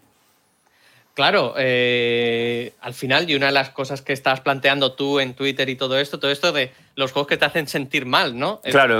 Em, y aburrirte incluso. Claro, claro. Yo creo que es bueno aburrirse en un videojuego, ¿eh? eh siempre que sea aburrirse bien. Hay que, hay que, echarle pelotas como diseñador para decir, vamos allá, este, porque eso sabes que te va a tener cinco meses de Twitter diciendo, esto no es un juego. Claro, claro. Es decir, em, a mí una de las cosas que, que, me fascinan de, por ejemplo, un Red Dead Redemption 2 es cómo construye toda esta temporalidad lenta. Es decir, no, no, hmm. para coger algo te tienes que agachar, tienes que cogerlo del suelo, te lo guardas en la maleta, tienes que abrir un cajoncito, rebuscar, o tienes que despellejar a un conejo para poder coger sus piezas. Es como, esto uh, es una decisión de diseño dura, ¿eh? No es esto de te vas paseando, que bueno, el Ring me puede gustar mucho porque, y, pero hace esto de vas corriendo con el, con el caballo este eh, y recoges todos los ítems pulsando un botón, ¿no? Eh, es una decisión que hace que el juego sea más aburrido. O mismamente, Dead Stranding es uno de los juegos que más me fascinan de los últimos años y es un juego ah, que creo que eh, frontalmente eh, se enfrenta al aburrimiento. No es un juego aburrido, pero porque quieres ser así. Hmm. Quieres que te pasees, que tengas como una forma de estar en el mundo, de habitarlo eh, más contemplativa, más pausada. Eh, y esto para mí hace que el, mundo abierto sea más interesante, ¿no? Um, en cambio, pues a lo mejor me dirán, no, pero en un Assassin's Creed tienes mil cosas por hacer. Para mí me parece un, es un tedio soportable los juegos estos que me dicen, eh, más ítems, más cosas, eh, no me interesa nada de lo que me estás planteando, entonces por mucho que me pongas ahí cosas, me parece un mal aburrimiento, que no digo que esté mal que te gusten estos juegos, por supuesto que no, cada uno tenemos nuestros gustos, pero a mí personalmente me hacen enfrentarme al, videojuego con un tedio que no, no puedo soportar. En cambio, otros juegos que sí que buscan frontalmente el aburrimiento eh, son más interesantes porque están planteando esto. En cambio, a lo, que decías del feel bad, ¿no? El, sentirse mal. Estos juegos que son difíciles porque te hacen sentir mal. Normalmente eh, vienen de lo más narrativo, pero no es necesario. Por ejemplo, un juego como Shadow of the Colossus, ya cuando en su momento lo jugué, cuando salió, eh, no tenía las herramientas para analizarlo profundamente, pero decía, este juego está haciendo algo y me está haciendo sentir mal mm. en hacer esto que eh, en todos los videojuegos estoy haciendo, que es cargarme a los enemigos. Y cuando, este y cuando lo entiendo, qué difícil es matar al siguiente coloso porque descubro esa, esa, dificultad por la... Claro. Claro, claro. O eh, si nos vamos a los juegos narrativos tipo Telltale, para mí siempre, y es el ejemplo que siempre utilizo, pero porque me marcó mucho, es el final de Life is Strange, ¿no? El decidir, eh, spoiler alert, eh, salvar a mi amiga o salvar el mundo, entre comillas, ¿no? Yo, el mundo entero. Yo, hice, un Joel ahí también. Ah, sí, yo no, yo no pude, yo no pude. Ahí. A tomar por culo. Arcade Bay, goodbye. Yo, yo, no pude hacer eso, ¿ves? Pero sí que es cierto que te ponen una tesitura que es complicada, pero ni siquiera hace falta que te dejen decidir. Eh, mismamente, eh, el de Last of Us, o luego podemos ir a The Last of Us 2, The Last of Us no te deja decidir al final y aunque tú estés con Joel, yo personalmente en ese momento sí que decía, yo haría podría hacer lo mismo, te sientes mal porque sabes que está mal lo que está haciendo. Claro. Eh, y ahora mismo que hemos tenido la serie también, no, sé cómo la gente. No, spoilers todavía, o sea, muy bien. spoilers sucintos, haz un SS que les llamamos. spoilers sucintos. Eh, qué gracia. Em, pues no voy a decir lo que pasa en la serie, ¿no? Pero la gente que se está enfrentando a la serie me gusta y que no haya jugado al videojuego, me gustaría saber cómo reacciona a todo esto del final. Bueno, yo, yo, lo eh, contaba, mi, mi, pareja, yo estoy así con eso, y, claro, me hizo gracia porque yo cuando acabé de Last of Us, claro, en el momento en el que tienes que tomarla, hacer lo que yo él quiere hacer al final, lo planteas como una decisión. Yo recuerdo un momento en mi interior que dije, hostia, pero venga. Sin embargo, mi pareja que lo estaba viendo dijo, y poco ha hecho, y poco ha hecho esos cabrones, ¿sabes? No le dejó lugar a Sí, sí, por cómo están los planos rodados. yo lo contaba el otro día en Twitch, hay un momento, eh, claro, tú en el videojuego tienes siempre la cámara detrás, de ti, entonces te sientes que estás más, más metido dentro y quizás por eso la decisión se vuelve más difícil, pero en, el, en, la serie cambian el plano y en el momento en el que Joel hace lo que hace, lo que pasa es que eh, la cámara le mira a él frontalmente. Entonces es como que le quitan al, espectador esa decisión. Entonces quizás por eso mi, mi pareja como espectadora dijo, poco hecho, no lo sé, te lo tiro ahí para que de forma que incluso el, ángulo, los planos, las cámaras mm. juegan también con la matización de la dificultad de un momento. Bueno, en, ese, en la serie también lo que hacen es un poco desdibujar el fondo. Exacto. Es decir, se entran tanto en Joel que dicen, todo lo demás no importa, solo importa la decisión de mm. Joel. Eh, y, si, y si un juego como The Last of Us te hace sentir mal, ya si nos vamos al segundo, que es un juego mucho, más duro, eh, y que te lleva a estados emocionales muy jodidos, ¿no? Entonces, ahí tenemos el, eh, es un ejemplo muy interesante del feel bad game, ¿no? De los juegos que te hacen sentir mal, precisamente por eso, ¿no? Por cómo te llevan a estos estados emocionales que, aunque tú estés acostumbrado a jugar videojuegos en los que te cargas a todo el mundo, etcétera, el seguir avanzando, aparte que es un juego muy largo, muy pesado, no otra vez, lo del aburrimiento, es un juego que a lo mejor no sería aburrido, pero sí que es pesado seguir avanzando. Mm. Te cuesta seguir porque el juego está planteado de, para que te cueste seguir y que todo sea como un viaje muy intenso, ¿no? Es tan intenso que a veces te satura y todo. De hecho, justamente volviendo a recursos más, más de cine, porque tú también tiras mucho aquí de cine a veces, eh, Last of Us 2 abusa mucho del flashback, de retroceder en el tiempo para crear una sensación aún mayor de pesadez, de dificultad, de caminar por el fango, para que eh, te, te, sea difícil incluso decidir seguir jugando al juego, volver a conectar la partida, que es un tema súper interesante ese, ¿no? Claro, claro. Es decir, a mí, por ejemplo, también me pasó esto, ¿no? Es decir, hostia, llegaba un momento que decía, yo es que ya no puedo más, no puedo seguir con esto porque la intensidad de lo que me está narrando el juego, pues em, me, invita a decir, pues a lo mejor debería de estar dejando este, este juego en este momento. Pero por suerte no, lo hice claro. porque, porque al final es esta casi un, como un cómo nos secuestran los juegos, ¿no? Como nos dejan hmm. tenemos este síndrome de Estocolmo, decir, hostia, no, me, está costando mucho, pero quiero seguir, quiero seguir jugando. Y eh, todo esto no tiene nada que ver con la dificultad mecánica, tiene que ver con otro tipo de cosas que a mí me parecen muy interesantes y al final es un poco eh, lo que pretendía con el libro es, es remover el avispero, ¿no? A ver qué pasa. Si digo, esta cosa tan como tan canónica de la dificultad en el videojuego es tal y tal y tal, y digo, bueno, o no, Claro. Hay más cosas ahí. Exacto. Que me hace coña porque también hablas mucho de lo sublime, ¿no? de, la, de la catarsis. Y claro, e, en pintura, sobre todo cuando se trataba lo sublime, eh, al final se trabajaba mucho con la representación de la naturaleza, con las visiones de espacios amplísimos que podían devorarnos. Y entonces me hace. Eh, es interesante ver cómo estos videojuegos que buscan también esta catarsis, este destrozarte para luego. Al final siempre suelen terminar con eh, mirando el horizonte, con una puesta de sol, que al final buscan al final referentes eh, visuales muy similares, justamente como que mirar el atardecer es como canónicamente la forma de decir me has roto y ahora pues a buscar un nuevo día. Entonces quiero decirte que también otra vía interesante sería buscar qué elementos estéticos se usan o qué referentes visuales o qué representaciones se usan para concluir un videojuego que, con dificultad narrativa o un videojuego con... ¿no? También Vale, mira, ya para ir acabando, que no te quiero robar más tiempo. Eh, en la página 236, para acabar, hablas de la poética de dificultad y dices, ¿no? En la introducción del libro preguntaba qué es la dificultad en el videojuego, ¿no? Que creo que el gran acierto del libro es eh, abrir la mente y dar muchos hitos, muchos recursos para que nos cuestionemos que la dificultad no solamente está en la, ejecución mecánica, sino en muchas otras partes. ¿no? De hecho, la parte, como decía, de la, la, construcción narrativa, a mí es la que más me ha interesado del libro. Cómo a través de eso defines y explicas, porque también es una vía que yo llevo de investigación. Dices, a lo largo de las dos partes, eh, que dividen el libro, he reflexionado sobre esta pregunta. Sin buscar una respuesta cerrada, pues al, pues hablar de estética no podemos ser taxativos, ¿no? Y es interesante porque dejas como la mano abierta a los diseñadores a, decidir ellos eh, canales para poder ellos mismos ser, ser narrativos, ¿no? O sea, ser, perdón, ser difíciles como, como quieran, ¿no? Y entonces, en, torno a eso, eh, tiras también un término que me interesa mucho, que son los motivos. De la, ¿qué? Motivos de la dificultad, ¿no? Los comentabas. Sí, sí. Los motivos estéticos de la dificultad que está muy bien porque entiendo que esto es lo que... Es decir, antes de plantearnos la dificultad, el diseñador debería preguntarse cuál es el motivo ¿no? por el cual ser difíciles y cómo trabajamos con la emoción o el placer o, que queremos transmitirlo al jugador. ¿no? Sería como el vector, el por qué, ¿no? Claro.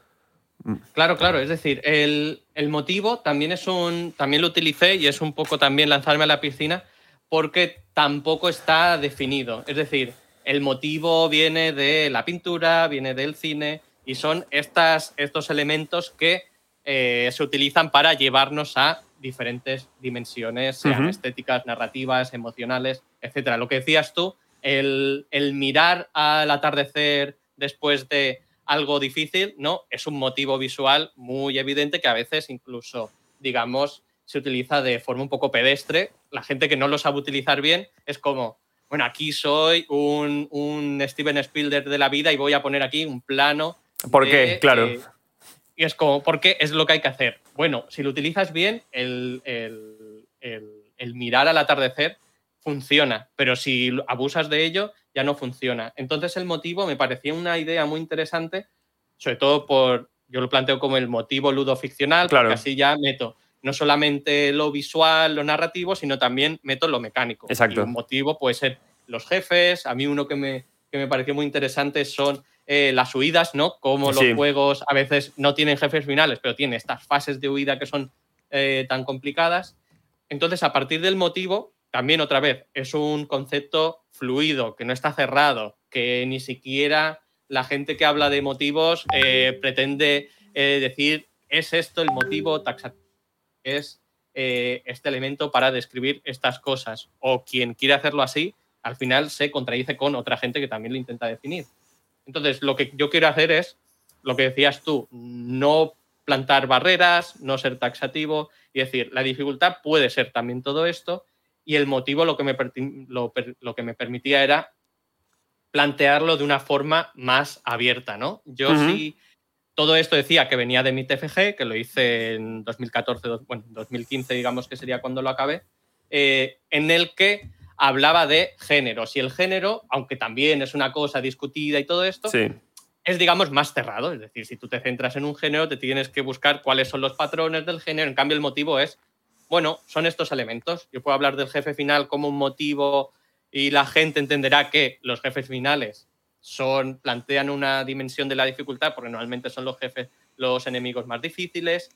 Pero aquí también entrarían otras cosas. Eh, volvemos otra vez a Dark Souls y los jefes finales, una de las cosas que a mí me ponen más nervioso a la hora de enfrentarme es la música.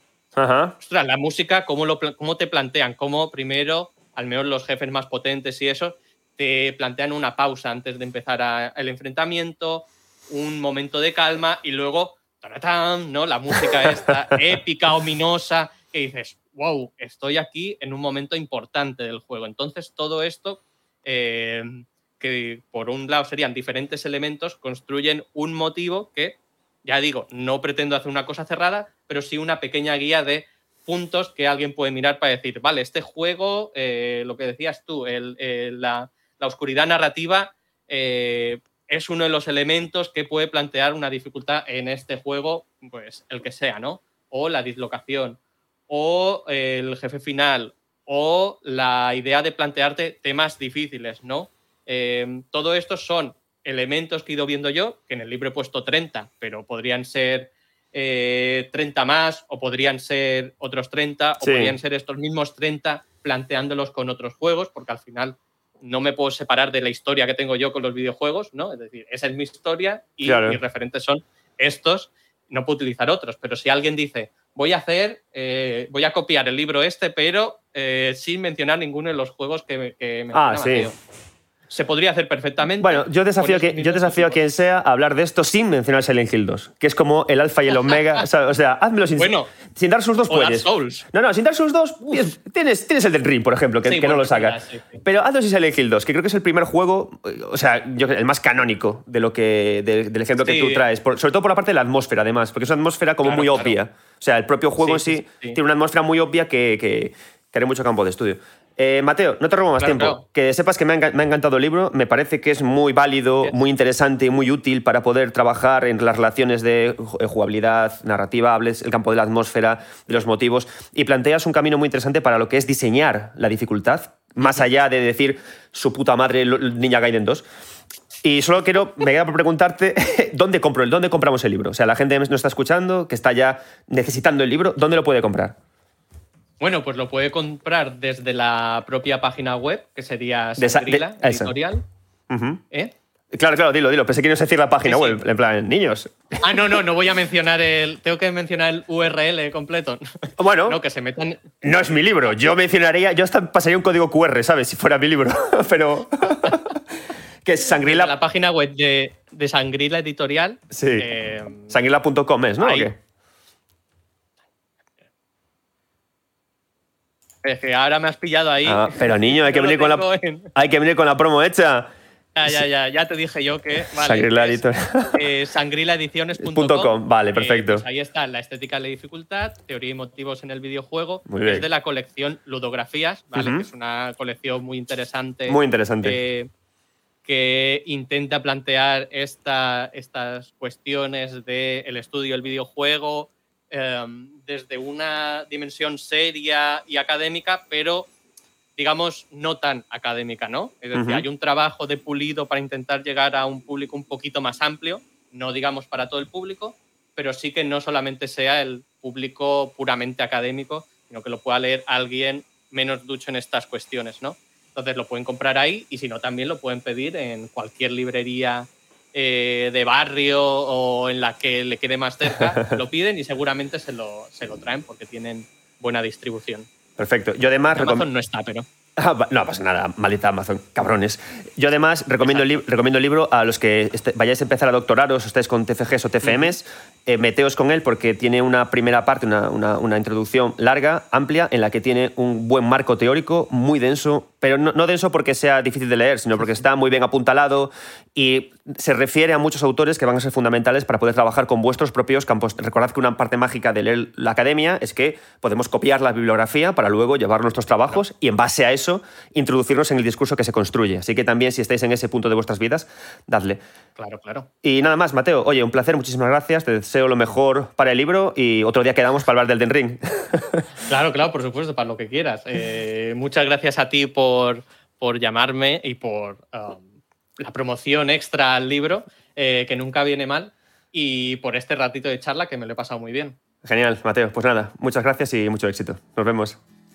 Gracias. Hasta luego.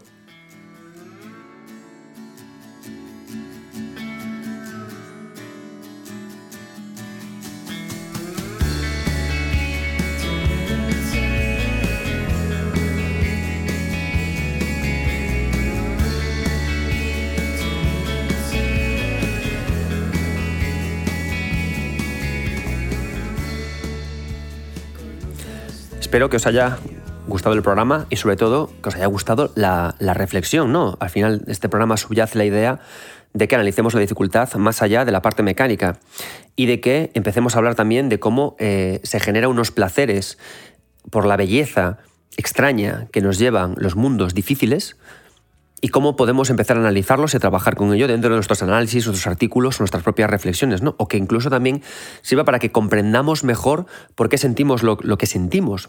Al final, el videojuego hablamos de que es un, medio de expresión artística y el arte está totalmente vinculada no a la calidad técnica, sino a los sentimientos, a elevarnos. Entonces, creo que el camino que abre la dificultad como tal, en lo artístico, en lo sublime, en lo estético, me ha un camino precioso. Por eso felicito a Mateo por este libro, porque creo que eh, crea caminos muy buenos de, reflexión. Ya para acabar, y como intento hacer en todos los programas, quiero leer comentarios vuestros de eh, bueno, lo, que, lo que habéis comentado, lo que habéis ido comentando. En, mi Twitter. antes de, publicar este, este, programa, antes de grabarlo, subí un tweet eh, en el que preguntaba exactamente cuáles habían sido vuestros momentos que, aunque se hubieran producido en instantes quizás terroríficos, os habían parecido hermosísimos. ¿no?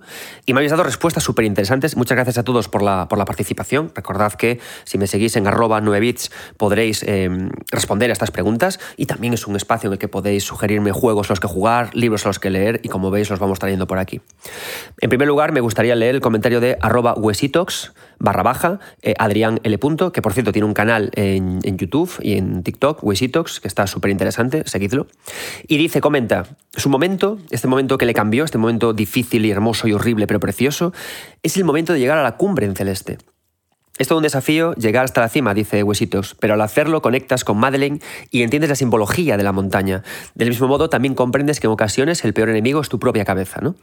Es estupendo, ¿no? Al final, cómo em, toda la montaña se construye, es este espacio psicogeográfico, esta construcción que genera esta atmósfera a través de la nieve, a través de todo el entorno, en el que al final llegas justamente, cuando llegas a la cima, eh, ves algo que es también muy de, esta pintura romántica, ¿no? muy de lo sublime, este espacio que te supera pero que tú has conseguido conquistar, este terror de lo natural y a la vez la belleza de haber llegado a ello. ¿no? Es un, ejemplo muy bueno también para, este programa. Además, en Madeline funciona algo que es muy interesante y es que es, es, un videojuego pixelado, con lo cual hace algo muy guay, que es jugar con la poca definición de la cara de la protagonista y darle todo el protagonismo al entorno, para hacerlo más pesado, más denso, más terrible y a la vez eh, mucho, más, mucho más sublime. Habéis puesto eh, en esto muchos ejemplos, ¿no? Sobre, hay dos juegos los que habéis repetido mucho. Por ejemplo, eh, Sargento Tito me habla justamente de eh, Shadow of the Colossus y me habla de Trico, ¿no? Del, del, videojuego del videojuego de Fumito Ueda. Quasimodo sobre Red Dead Redemption. Quizá Red Dead Redemption y el videojuego de, Fumito Ueda han sido de los que más habéis trabajado, lo que más habéis traído.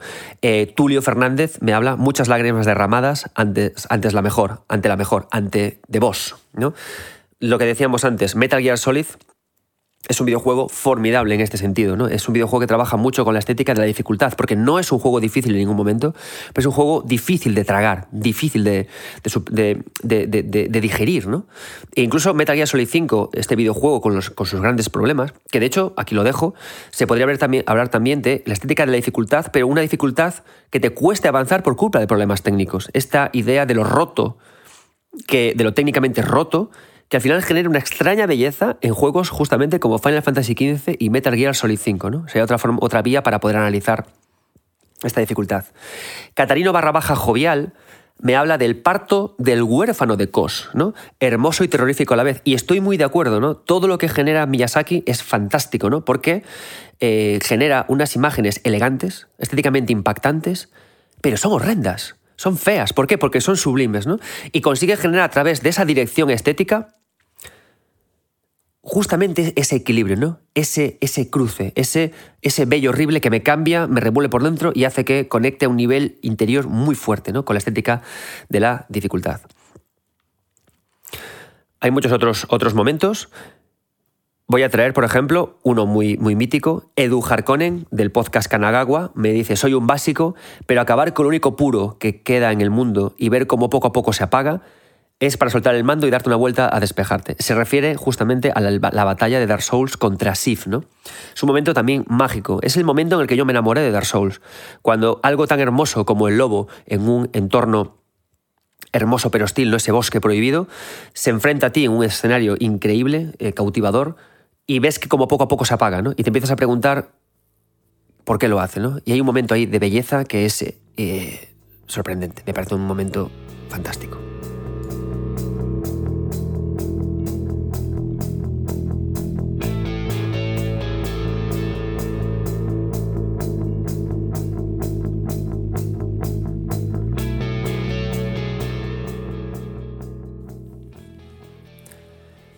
Y esto es todo por hoy. Muchísimas gracias a todos por participar. Espero que este programa os haya dado para reflexionar. Recordad que emitimos en Twitch eh, los martes y los jueves a las diez y media. Me acompañan Alex Pareja y Rafa del Río, los antiguos Mundo Gamers, y conversamos sobre actualidad del videojuego y sobre nuestros propios pensamientos. Me ha encantado hacer este programa, me ha encantado leer con vosotros la estética de la dificultad. Espero que hayáis disfrutado también de escuchar a Mateo. Os espero en mi cuenta de Twitter para la siguiente pregunta del próximo programa y por supuesto empezad a jugar ya a eh, Other Wilds porque habrá programa especial de un videojuego que es muy pero que muy especial. Muchas gracias a todos por, estar ahí, muchas gracias a todos por acompañarme, gracias a Oscar Lema por las composiciones musicales y al señor Chen por la edición de audio. Yo soy Adrián Suárez, estos 9 bits y nunca dejéis de jugar.